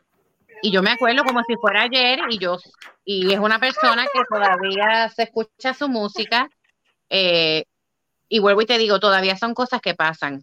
Porque, ¿qué es lo que pasa? Nosotras somos como quien dice de la vieja escuela, ¿verdad? Pero creo que somos de la mejor escuela. Amén. Pero ahora, ahora yo pregunto, ¿lo que se escucha ahora es talento o lo que estamos vendiendo como mujeres es nuestra imagen nada más? Ese es el punto, mi amor. Que porque antes no podíamos ahora no. Ahora el sexo es lo que teníamos problemas porque queríamos cantar y queríamos ser mujeres en el ámbito de la música. Entonces ahora nos exigen más y ahora me imagino que los problemas pueden ser hasta peores, porque ahora si no tenemos este media teta al aire, medio ombligo al aire, eh, las nalgas infladas con los pantalones bajitos, pues no somos nadie. Entonces, yo he visto también esa evolución y he visto unas artistas que hoy en día se han vuelto a ser famosas y, siempre han tenido talento, pero fíjate, ahora que estamos enseñando más carne, que ahora podemos y nos sentimos con más ego, pues ahora sí voy a hacer más espectáculos. Entonces yo siempre me pregunto si eso sería justo, porque yo estoy segura, segura que si Beba y yo, incluso ahora con este video, Piro, que tú sabes que acabamos de sacar, que la gente estaba esperando, Beba y yo, e, el primer y, el único, eh, eh, como crítica, no hemos tenido una en cuanto a la canción, pero nos criticaron mucho que, que por qué no habíamos enseñado cuerpo en el video. Esa fue la crítica más, más que, eh, mencionada por diferentes partes a Eva y a mí. Ah, no, pero ustedes entendieron, porque a Beba le dijeron que por qué no, no salimos en una piscina, que por qué no salimos con el traje de baño, que la tanga. Mira, que yo ahí analizando también el tema de que alguna dificultad que se ha tenido de pronto como género ha sido que los referentes que hemos tenido, o sea, eh, digamos, los referentes que hemos tenido, nosotros femeninamente no hemos tenido referentes muy intelectuales en el hip hop. O sea, a lo que me refiero es que cuando yo, me, cuando yo fui a mirar en quién apoyarme, eh, yo encontré a, Queen Latifah, pero yo no entendía ya qué decía. Yo sabía que su contenido era fuerte y el carácter que ella tenía era muy poderoso. Eh, yo he visto como, como dificultad también en el género que la gran parte, pues, como de la, del, del género, eh, y no me refiero con mucho respeto al planteamiento que ustedes tenían de hablar del amor, no me refiero a que el amor no haya sido un contenido profundo, pero hay, hay mucha superficialidad en, en el género y hay, hay mucha, las niñas no, no son muy, ¿cómo les digo yo? Como que no hay mucho cerebro también. Y eso también entonces lo que hace es que nos, nos clasifica y nos pone como entretenedoras y como, y lo que tú dices, ahora entonces el tema de que las mujeres pues tenemos que mostrar para poder, para poder vender. No sé. Yo creo que las mujeres fueron presionadas, las mujeres también fueron presionadas y han tenido que hacerlo obligadas a lo que está pasando ahora mismo, porque nuestros tiempos eran muy diferentes.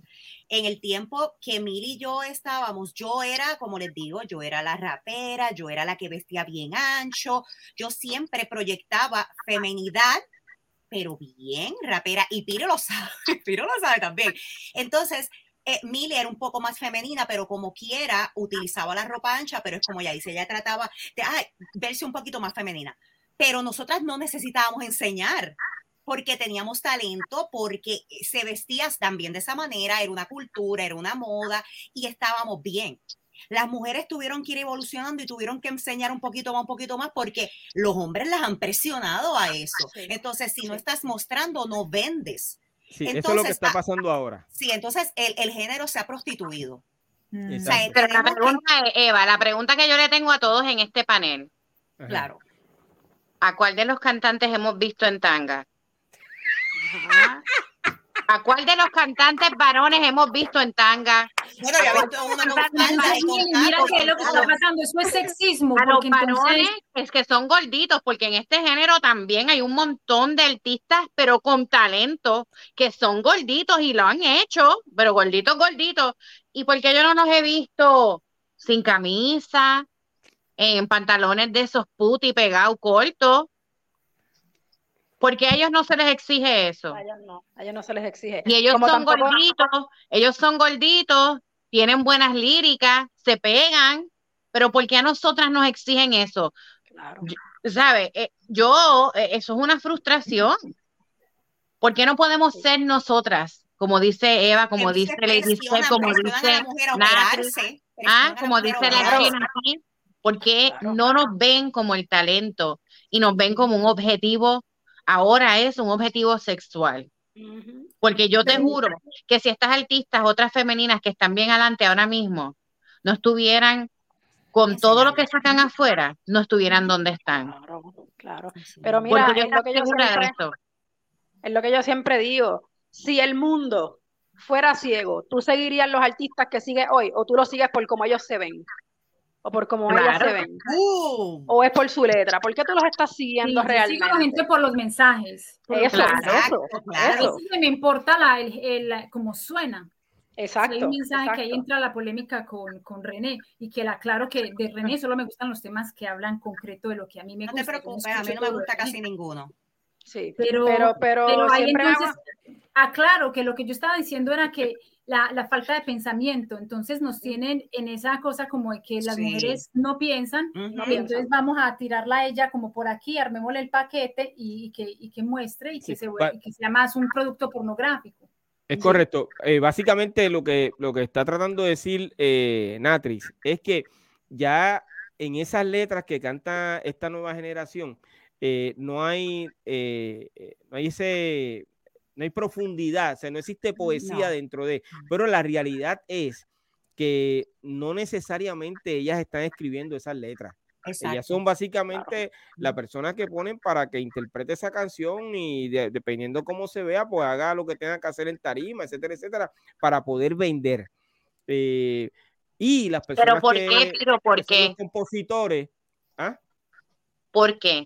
Porque un ejemplo, mira Eva, mira Eva, Eva compone, Eva produce, Eva canta, como que rapea, pero entonces, ¿por qué estas personas que tú mismo conoces, que, que escriben y dicen, vamos a darle, no, está mejor se la vamos a dar, un ejemplo, un ejemplo, vamos a darle esta mejor a Carol G.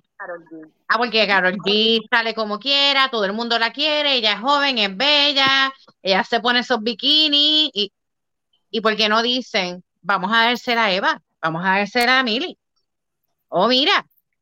¿Por qué? Porque están viendo no solamente el talento, porque Carol G tiene mucho talento, pero están viendo también que están usando el cuerpo y la belleza y el look de una mujer.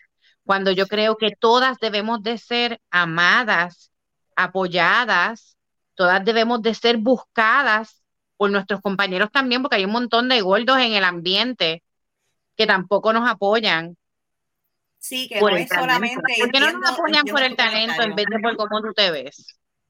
Eso es así. Eso es algo que eso tiene que estar estipulado. Sí, eh, definitivamente.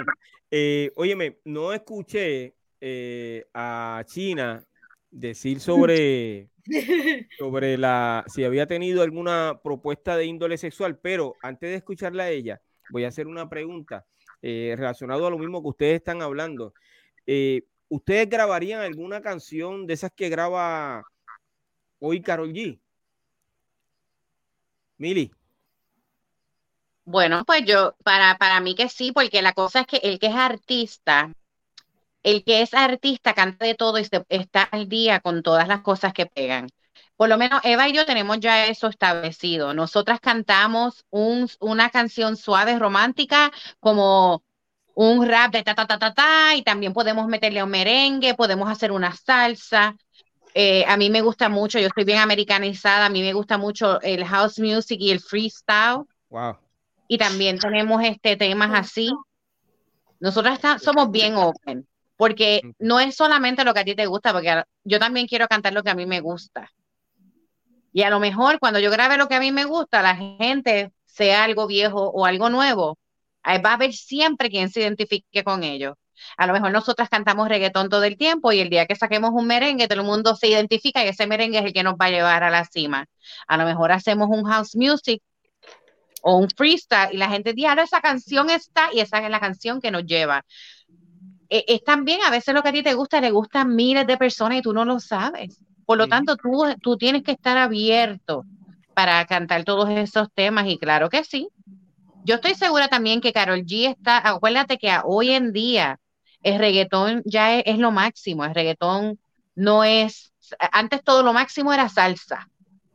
Todo el mundo cantaba salsa, miles, eh, eh, eh, salsa, salsa, salsa, ahora es reggaetón, todo el mundo quiere cantar reggaetón, los baladistas quieren cantar reggaetón, la gente mayor que nosotros quiere cantar reggaetón. Pues Carol G también, Carol G tuvo su evolución de ser cantante, cantante de música balada, de música cumbia, de hasta que cayó en lo que la gente quiere. Ahora me imagino que le encanta y lo ama, pero me imagino que en su transcurso también se tuvo que acostumbrar a que esto es lo que la gente quiere. So, nosotros, básicamente lo está haciendo por negocio. Actualmente lo hace por negocio. Claro, todos, hombres y mujeres, no nosotros nada más, ustedes varones también, porque eso lo sabes tú que produces tanta gente y más tú que eres una persona de conocimiento en la música, pero tú sabes que con los tiempos todo cambia. hay que adaptarnos. Eh, Lady Steph, yo te voy a hacer esa pregunta, pero de otra forma. Ajá yo nunca te he escuchado grabar reggaetón, o sea, o, no, o sea, un reggaetón tuyo no lo he escuchado. Porque si, si, lo has hecho, no lo he visto porque siempre me he enfocado en los rap que has, que has grabado. Eh, pues pero contéstame, ¿has grabado un eh, reggaetón? Mis comienzos, cuando me decían que no existía rap en Puerto Rico, que lo más parecido al reggaetón, como que vete por ahí, porque eso es lo único que se hace en Puerto Rico. pues sí lo hice, pero esos temas, uff, eh, no sé, no sé dónde están. pero, entonces ya cuando entraste eh, dentro de la, del rap como tal, no has vuelto a grabar reggaetón. No he vuelto y no te voy a decir que no lo haría nunca. Yo haría todo con lo que me sienta cómoda. yo te puedo decir, sí, yo te puedo hablar eh, sexualmente en una canción, pero de una manera en la que yo me sienta cómoda, porque no hay problema. Yo creo que el arte es arte y tú no, te, tú no puedes limitar el arte, ¿ves? Entonces, si tú te sientes cómoda haciendo lo que sea, pues ese es tu asunto. A lo mejor yo no llego hasta allá, pero yo lo voy a hacer de otra manera, porque no es lo mismo yo decirte, ¿verdad? Esto es un panel de mujeres, Piro, tápate los oídos. no es lo mismo yo decirte, te lo voy a meter, que decirte, voy a hacer el amor, o vamos a hacer esto otro de esta manera. ¿Me entiendes? Entonces, sí, oye, pero esa, esa, esa es la que hay. Mira, mira, mira, en lo oscuro, cómodo. Tú dijiste algo clave. También tenemos que sentirnos cómodos con lo que estamos cantando. Eso, eso, me suena un poquito lo que ella está describiendo a nuestro próximo tema, que es en lo oscuro, que sale prontito. Me, me, me, reflejo como que oía a Lady Stab cuando Lady Stab hablo, así mismito es que. Primicia, primicia. Utiliza, utilizan la metáfora para poder este. Eh, Ok, eso está excelente. Está Oye, pero ¿qué está diciendo Juan Luis Guerra en la canción que dice Quiero ser un pez? Claro, está hablando de hacer el amor. Claro que sí, pero. Y miren, miren, quiero, quiero decir algo, por aquí hay gente saludándonos. Y, y, me han hecho un comentario por aquí que yo creo que, que, que, está bien bueno. Han hecho un comentario por aquí que dice, dice Alvin, que sabemos que en estos momentos es nuestro productor, él dice por ahí que deberíamos hacer un junte todas, que, que todas nosotras juntas, que eso quedaría bien duro. Wow, seguro que sí. Óyeme, pero es que él siempre está pensando como, como productor, lógicamente se adelantó, pero papi, yo estoy esperando que se acabe este episodio para poder hablar con ellas. Te chavaste, Alvin. Oye. Óyeme, y no había visto los mensajes eh, sí, estado enfocado en, por ahí. Varios saludos. Wow, excelente saludo. Excelente idea, gracias. Claro que sí. Se puede. A todo el corillo, a, todas en todos estos países. Saludos a todos, a todos. Todos allá en Uruguay, allá, este, no, no recuerdo de dónde es Natri. Colombia, Colombia. Ah, Pero tú estás acá, ¿verdad? ¿Tú estás en Estados Unidos?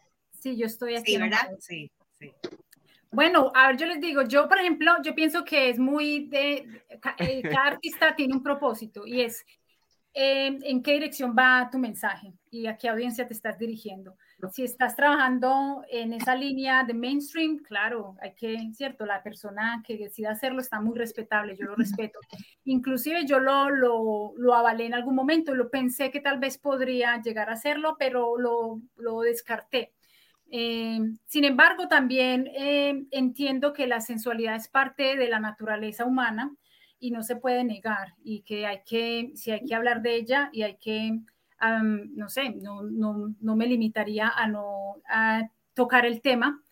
Eh, pero yo específicamente me gustaría mucho tocarlo desde una perspectiva muy iluminadora, o sea, como tratar el, el, sexo con mucho respeto y y como tratando como que la, por mi personalidad, trataría que mi lírica haga que las parejas, por ejemplo, cuando escuchen el tema, eh, contribuya a que la sexualidad de ellos mejore, no a que esos pensamientos pervertidos se vengan hacia mi cuerpo, sino que si yo estoy cantando algo bello eh, y hay una pareja junta y están teniendo un momento íntimo, tal vez esa canción enriquezca el momento de esa pareja tal vez lo pensaría desde ese punto de vista, no, no como de, de, atraer, porque cuando estaba más joven yo decía, pues, ¿qué más? ¿Qué va? Pero a veces pienso como que hay, hay un poco de, de, de morbo y, y, y, yo personalmente no lo, no lo quiero hacia mí. Sin embargo, me parece que es más saludable que mantengamos un contacto real y respetuoso con nuestra sexualidad a que sigan habiendo pervertidos que nos estén llevando el planeta a este momento a la pedofilia, que es mejor que nosotros eh, experimentemos la sexualidad con naturalidad y que si Carol G nos muestra una nalga eh, o una tanga eh, o un pedazo de su seno, nadie se escandalice porque es nuestra naturaleza, ¿no? Y cada mujer decide si lo quiere hacer o no eh, y si le trae algo, un beneficio a ella, a su comunidad, a su grupo, pues no, creo que debamos juzgar. Me parece que yo no lo haría, pero lo comparto y, admiro mucho a Beyoncé, admiro mucho a Rihanna eh, y a todas las divas, ¿cierto? Y yo, y yo he estado en, en, en ropa de diva y me veo divina. Entonces, ¿para qué negar que uno está lindo, no? Y que se puede compartir esa belleza y a veces eh, emocionar a las personas. Entonces creo que es posible también. Excelente, excelente. Eh, China, ¿tú tienes el mismo pensamiento? Eh, con respecto a la, pregunta uno de si sufría acoso o una propuesta, sí, un montón de veces, sobre todo en el ámbito de carnaval, acá en Uruguay hay muchas denuncias hace unos años por, esas, por esos temas, porque yo empecé muy chica a hacer carnaval y antes este, prácticamente te entregaban en bandeja para, para, para, o sea, te llevaban a hablar con los dueños de las revistas o de las comparsas o y bueno, y eras como el regalo de el nuevo o el paquete nuevo, como llegaron a, una vez escuché que uno dijo, mira, mira el regalito que te traje. Este, y el regalito era yo. Em, y que le dije todo al tipo, este, porque em, si voy a salir con alguien lo voy a hacer porque a mí me gusta, no porque no por, ascender o trascender en algún lado, o sea, no, nunca fue mi cabeza. Eh, sé que hay personas que lo hacen, ya sean hombres o mujeres, acceden a ciertas propuestas para poder llegar y en todos los ámbitos, no solamente en la cultura, sino en esta cultura, sino en la vida. Y bueno, cada uno elige, ¿no? El camino para hacerlo. ¿Y ya dónde estás? Que no se ve tu cámara. ¿Yo? ¿No se ve? Sí, no, te ve, te ves, te ve, yo te veo. Ah, bueno, entonces fue para mí. Y después con respecto al, al a qué, si yo eh, me vestiría eh, sensual para poder eh, rapear, yo hace dos años estoy incursionando como MC. sí, en su momento siempre escribí y demás, para otras personas también escribo. Pero hace dos años estoy eh, incursionando como MC. Estoy aprendiendo, no soy MC, yo soy Vigir desde que nací, este, entonces no, no, sí hago otros elementos. Pero también creo que va en lo que uno aspira. Yo, por ejemplo, eh, yo trabajo con muchos niños y adolescentes, entonces, y como dejo un mensaje más de, esperanza, de llevar letras capaz que más más con ganas de salir adelante, de lucharla, todo eso, y de, y de inclusión de la familia, que la familia se sume con sus hijos y, acercar a la población. Entonces, como que no me gustaría salir eh, con media nalga para afuera o, una, o, saliendo de una piscina porque no es lo que yo estoy apuntando. O sea, a mí me gustaría mostrar otro perfil de la cultura y creo que pasa por ahí. Ese es mi pensamiento, ¿no? Excelente. Este, pero, pero, o sea, que me pueda arreglar el cabello, sí, las manos, el, pintarme, maquillarme, ponerme una ropa linda que me, me, me, agrade, para un video sí, pero no, no participaría de un video eh, donde se venda la sexualidad porque no es lo que yo estoy apuntando, o sea, no, no es lo que a mí me gusta mostrarle a un niño o una niña, porque estamos hablando de que ahí como que estoy contribuyendo a que se a que acelerar los procesos que tiene que tener un niño o un adolescente. Entonces no me gusta eso. A mí me gusta que cada uno tenga sus etapas a la hora que las tenga que tener. No porque consuman una música. Hoy por hoy hay niños de 5 y 6 años que bailan y perrean reggaetón y los padres lo festejan como que es algo que está buenísimo. Y, las, y visten a las niñas re vulgares, como si fueran eh, eh, prostitutas y así la sacan a la calle, con cinco y seis años. Y vos decís, yo pensé que antes mi madre me mataba a palo para que me, pusiera un vestido largo hasta acá con las mediecitas cancanes y los zapatitos, y yo meta a revolcarme en el piso, o sea, me parece que, que no, mm, se ha perdido un montón eso. Es como que ahora atrapan a todas las edades con la, con la música y con la danza. Incluso eh, no me gusta tampoco que se distorsionan los, los elementos. No sé si está bien expresado o se entiende. Eh, si yo voy a bailar eh, breaking, quiero bailar cómoda, con un deportivo que me permita eh, estirarme, que no se me suba un buzo, que no se me baje un pantalón, siempre cuidando el respeto de, de mis compañeros y compañeras que están ahí. Hoy por hoy, cada una se pone su ropa, a veces mujeres que las ves acá con un top, una calza, tipo, ya no, no, no, o sea, está todo bien, cada uno se viste como quiere, pero soy más de la idea de que, de que si voy a profesar algo, lo trato de cuidar o por lo menos conservar. Porque a veces yo soy soltera, por ejemplo, y voy a reuniones, a cualquier reunión, y voy así como estoy con un buzo y un pantalón, y solamente por el simple hecho de estar soltera, y hay una pareja ahí, la mujer me está mirando diez veces. ¿Por qué motivo? Porque tiene miedo que yo le vaya a mirar al marido. Por, solamente por ser una mujer soltera. O sea, entonces eso pasa en todos los ámbitos. eh, me puedo poner una bolsa en la cabeza que como estoy soltera, entonces sos como, como la que vas a buscar el marido de alguien. O sea, no.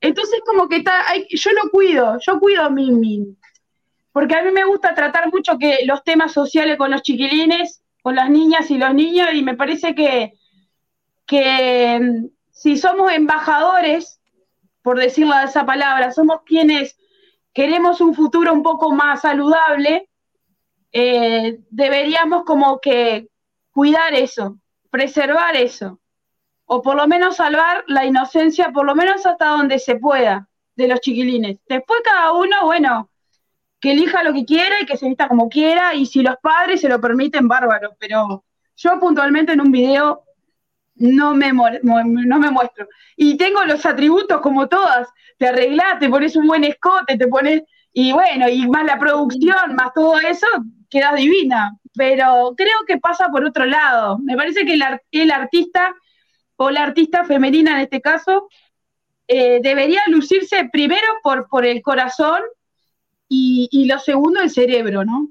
Y no veo, no veo, eh, no veo que se esté, se esté igualitando eso. Eh, o sea, me parece que está como, como perdiéndose. Y la industria es parte de eso y también la gente, pero la gente consume mucho eh, los temas con sexualidad, vos pones una mujer vestida y a una mujer eh, semidesnuda y van derecho ahí. Entonces no, no sé, yo me... Está un, poco, está, un poco distorsionado lo que quiere decir, pero eh, excelente China, honestamente. Sí, tu punto de vista. sí, tu punto de vista. Claro, mira que yo comparto eso. Porque a veces me pasó a mí con, empezamos el año pasado una pequeña escuela de, de, baile en línea y yo tengo muchos temas políticos y entonces con los padres es complicado montar las coreografías de un tema político que esté criticando, que esté siendo agresivo. Entonces me tocó, me toca restringirme, a veces temor de que sepan todo mi pasado político, porque pronto los papás empiecen a sentir que, que estoy llevando a los niños hacia lo que yo pienso. Entonces ahí sí que comparto lo que ella dice, que hay que tener cuidado. Sí, quiera, quiera o no, somos una influencia el tener un micrófono es una influencia, el hacer música es una influencia, el vestirte de una manera determinada es una influencia. Yo cuando tengo los talleres con los niños, yo voy de deportivo y remera manga, una remera por abajo para que no se me suba ningún buzo y, una remera de manga larga y, el buzo canguro para, aunque me muera de calor, este, porque, porque no me gustaría que ni que los niños se sientan este, invadidos en su espacio y que mucho menos vengan los padres o las madres, ¿entendés? Y se sientan como que, esta, mirá cómo vino vestida a entrenar a mi hijo o a mi hija. Entonces, como, o capaz que tiene miedo que le robes el marido, yo qué sé. Entonces trato de, cuidar eso. Porque la gente tiene, tiene eh, no digo todo el mundo, pero la mayoría hoy por hoy tiene la mente tan, tan perdida y que se ha perdido ese valor entonces está muy difícil eh, tratar de hacer música educativa, por decirlo de esa manera. Está muy difícil. Me parece eh, que, a Mili y a, Beba les hayan cuestionado que no hayan mostrado más el cuerpo, o sea que están, las están realmente presionando a que se... Sí, pero a mí me parece que lo que ellas hacen, lo que ellas hacen es, es su estilo. ¿Por qué se tienen que torcer a algo porque alguien se lo diga? Porque ellas son mujeres y ellas saben los atributos que tienen, no precisan este mostrar más de lo que de lo que venden. O sea, pero, muchas si, si vos salieras ahora en un video saliendo de una pileta en, entangada, por decirlo así, las primeras en criticarte serían mujeres. Así mismito. Las primeras en criticar son las mujeres, porque a los hombres les va a gustar. Al hombre que, el hombre que le gusta a la mujer siempre le va a gustar te pongas un plumero en la cabeza, te tapes así con un canguro y salga con una bolsa en la cabeza, eh, el, hombre le gusta a la mujer. La que va a criticar es otra mujer, la que va a decir, o oh, mírale esto, mira lo que se le ve, o tiene celulitis, o es chumba, o tiene las nalgas muy grandes, o las tiene caídas. Eh, va a ser otra mujer. El hombre siempre va a, ser igual, siempre va a ser lo mismo. Entonces, yo pienso que eh, para romper esos estereotipos tenemos que empezar por nosotros primero por nosotros. Nosotros ya vivimos las peores etapas, cuando no teníamos nada, eh, en repuntar una cultura cuando no, no existía, hacerla de cero, adivinar porque no teníamos ni siquiera aparatos electrónicos, no teníamos comunicación, no teníamos un celular, nos gritábamos de vereda a vereda o chiflábamos para, para saber la hora que teníamos que ir. Este, ya pasamos todas esas etapas. Entonces, hoy por hoy, eh, si querés triunfar en la música, me parece que hoy por hoy lo que vende es que vos dejes un mensaje sobre algo.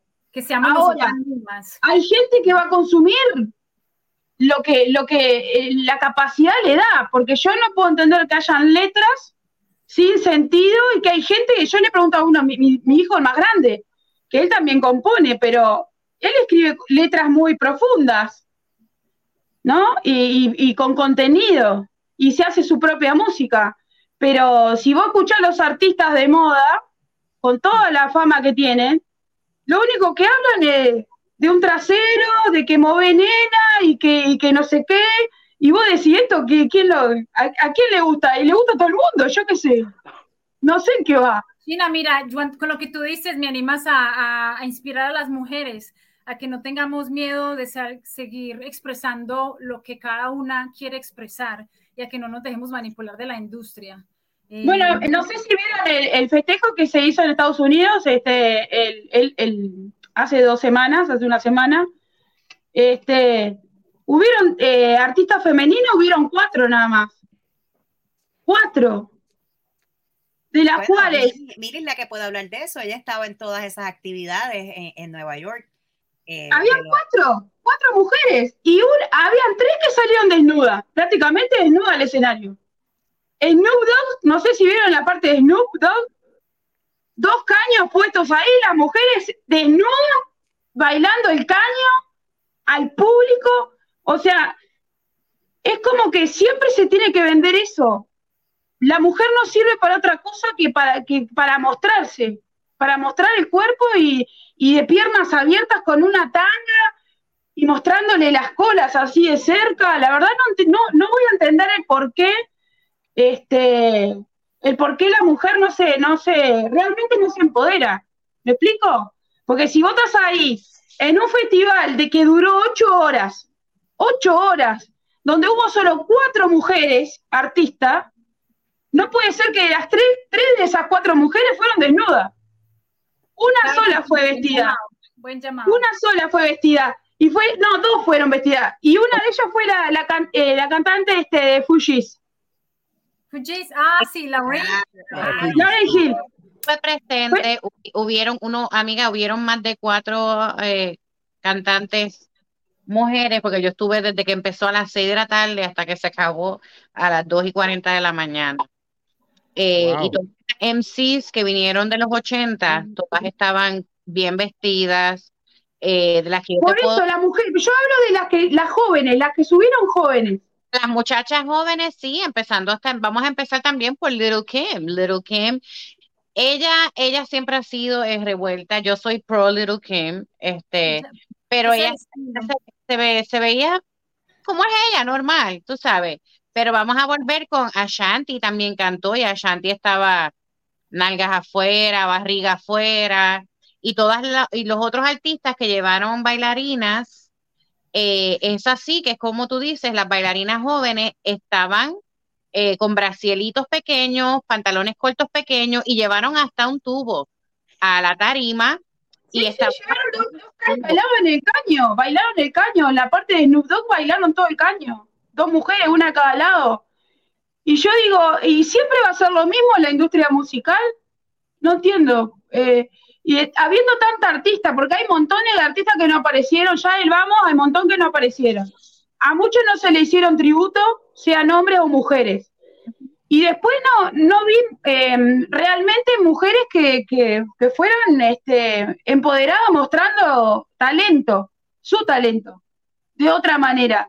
Porque si vos vas a seguir vendiendo lo mismo, entonces no, no, no capto todavía. Yo no soy en sí, lo vuelvo a repetir. China, lo que pasa es que, mira, ah, lo hablé yo en uno de los podcasts de, de Piro.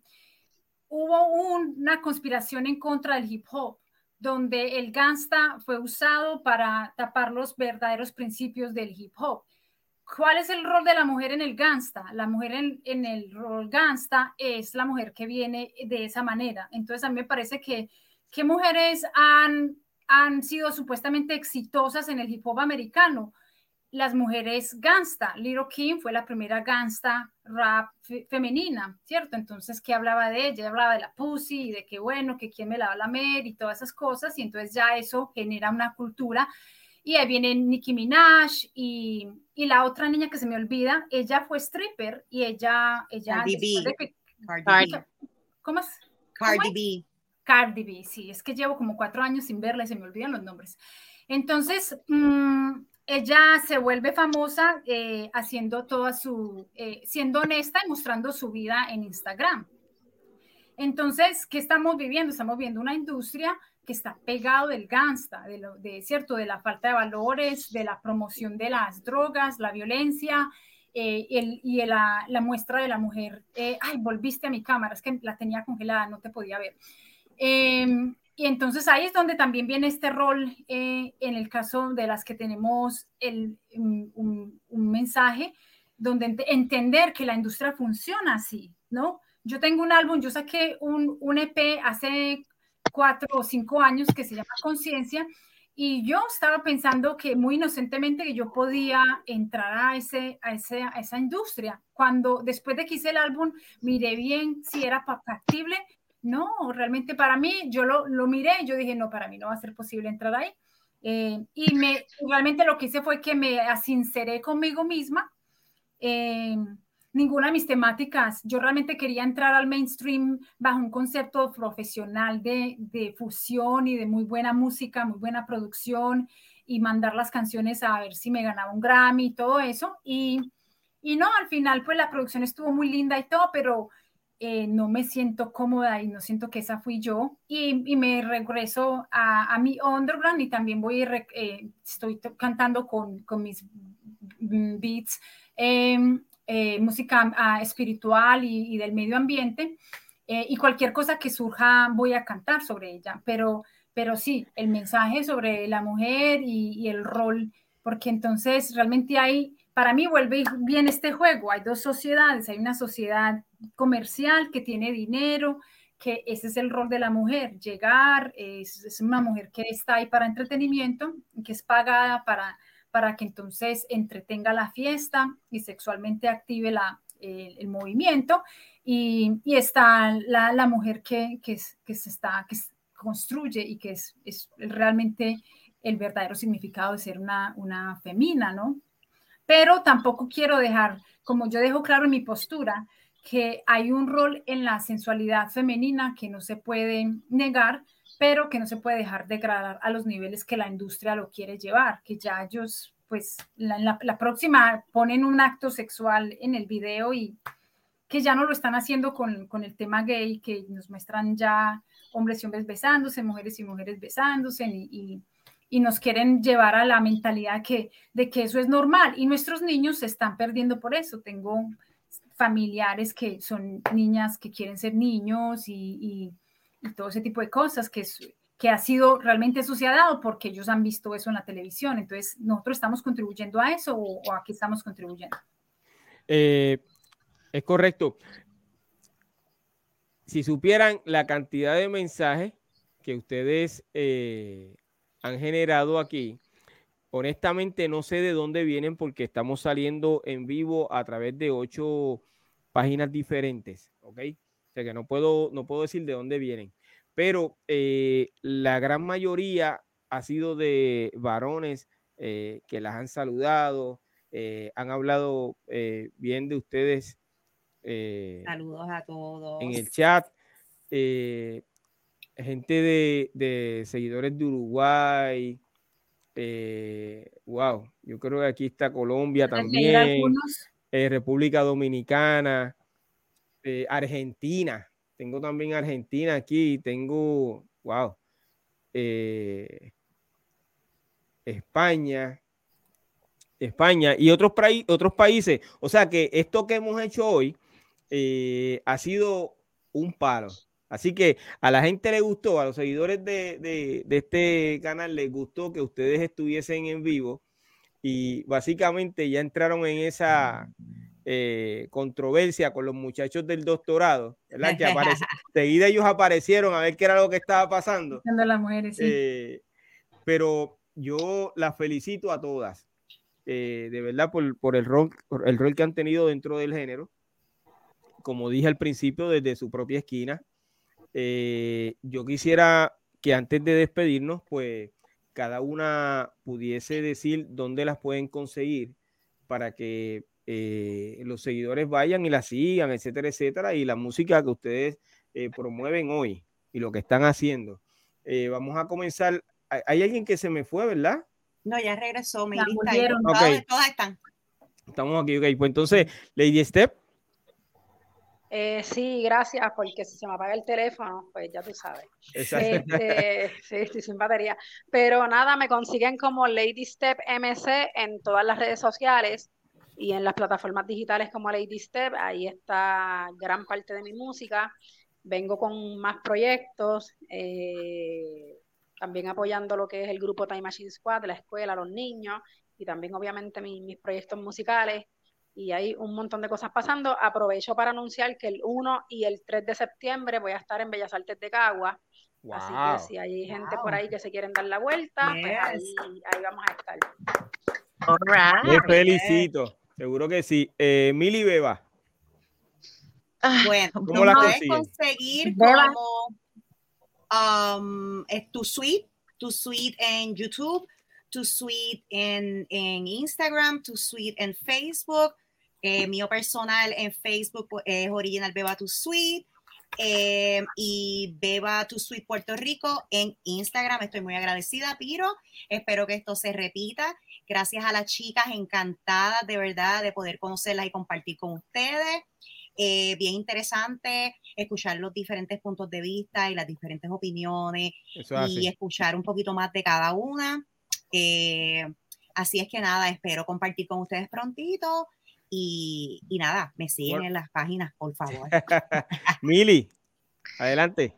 Gracias a ti, Piro, por esta oportunidad, porque volvemos y es como yo dije ahorita y te mencioné, pero también tengo que constar que tú has sido de las personas que nos ha apoyado en estos tiempos y que dijiste, alguien lo tenía que hacer. Alguien lo tenía que hacer y gracias a ti muchas personas también estamos volviendo a ser bien reconocidas. Así que de todo corazón, un abrazo a ti, a tu familia, gracias, por todo lo que haces, no solamente por nosotras, sino por todos en general. Todo el género. Eh, Quiero este, dejarles saber a todo el mundo que el To Sweet es el número dos y la palabra sweet en inglés S-W-E-E-T. Ahí nos puedes conseguir en YouTube, en Facebook, en Instagram. El mío personal de To Sweet es T-O, el número dos, Sweet Mili PR poco largo, pero me encuentran. Y estoy bien, estoy bien agradecida con las chicas, ha sido un placer. Lady Steph, qué chévere compartir contigo. Eh, eh, MC, eh, Netflix, qué chévere, la China, qué mucho gusto y, y de verdad que me siento bien contenta de que Piro hayas hecho esto, es refrescante. algo se tiene que repetir. Bueno, se, se, puede repetir si ustedes se ponen de acuerdo, lo hacemos, seguro que sí.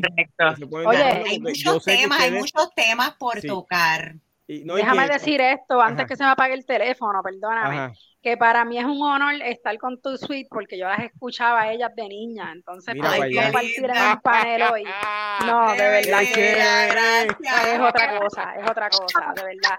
Oye, y gracias por abrir esas puertas porque hemos venido otras y ya ustedes han estado, entonces... Mira para allá, oye, me paran los pelos. Ay, qué gracias, mi amor. Wow, qué chévere.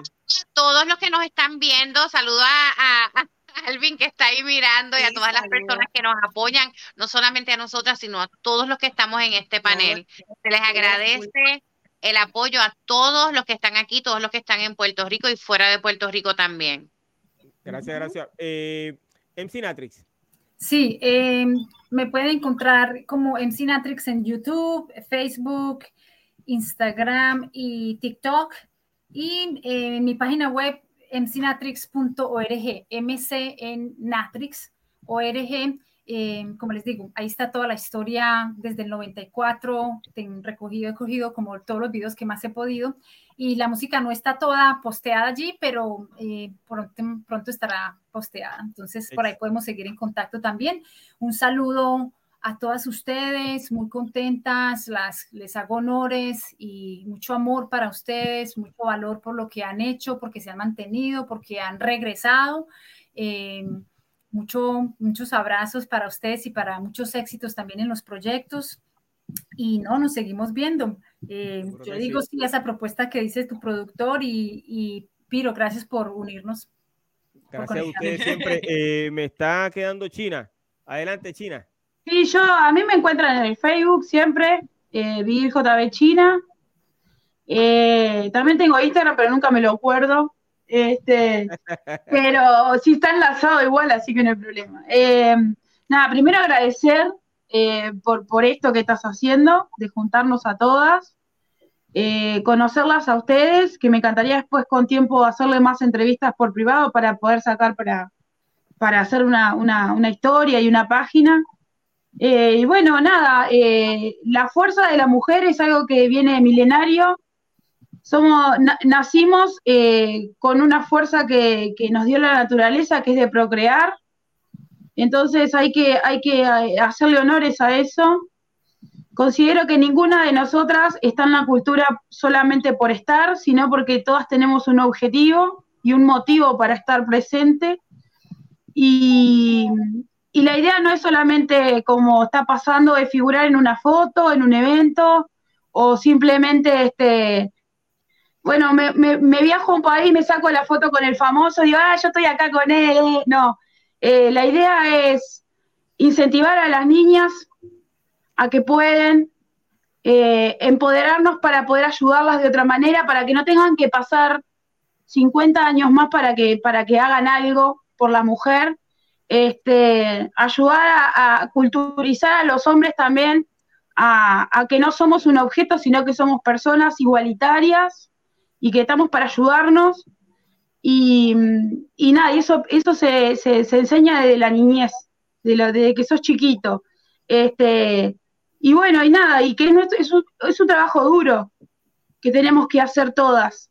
Eh, la unión la estamos logrando ya hace unos cuantos años, gracias a la Internet. La, la, Internet tiene cosas muy feas, pero estas, estas son cosas muy lindas de poder juntarse en, un, en una cámara y poder hablar a pesar de la distancia, este, pero que todas tienen la misma capacidad de, de amor a lo que están haciendo, que eso no es menor, y que realmente todas tienen cosas para aportar y para hacer.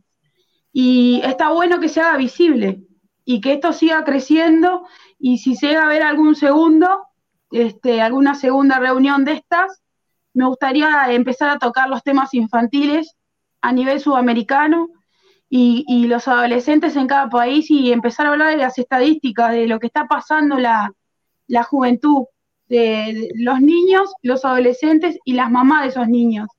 Este, creo que eso es una tarea importante para nosotras como referentes de luchar para eso, de dejar un legado y abrir puertas para que no solamente culturizar, sino también enseñar, enseñar oficios, enseñar que se puede, enseñar que las mujeres son independientes, que eh, un compañero no es un cajero automático, sino que es un compañero de vida. Creo que todo eso es importante. Y nada, y eso lo podemos lograr. Y espero que sea, sea para muchas reuniones más. Así que nada, muchas gracias por todo. Excelente, gracias por esas palabras. Eh, gracias a todas por su participación en este episodio. Honestamente ha sido muy, muy interesante y sé que le han enviado un mensaje positivo y de motivación a las nuevas generaciones. Eh, yo les voy a dar un aplauso y despido este episodio. Nosotros nos vemos el lunes próximo con el doctorado urbano a las 9 de la noche, ¿ok? Así que gracias a todos por estar con nosotros esta noche y gracias a ustedes de todo corazón. Y en el primer capítulo ahí estoy yo. No quiero que te ofenda, pero yo soy la historia. Me llaman leyenda. Ah, no quiero que te ofenda, pero yo soy la historia.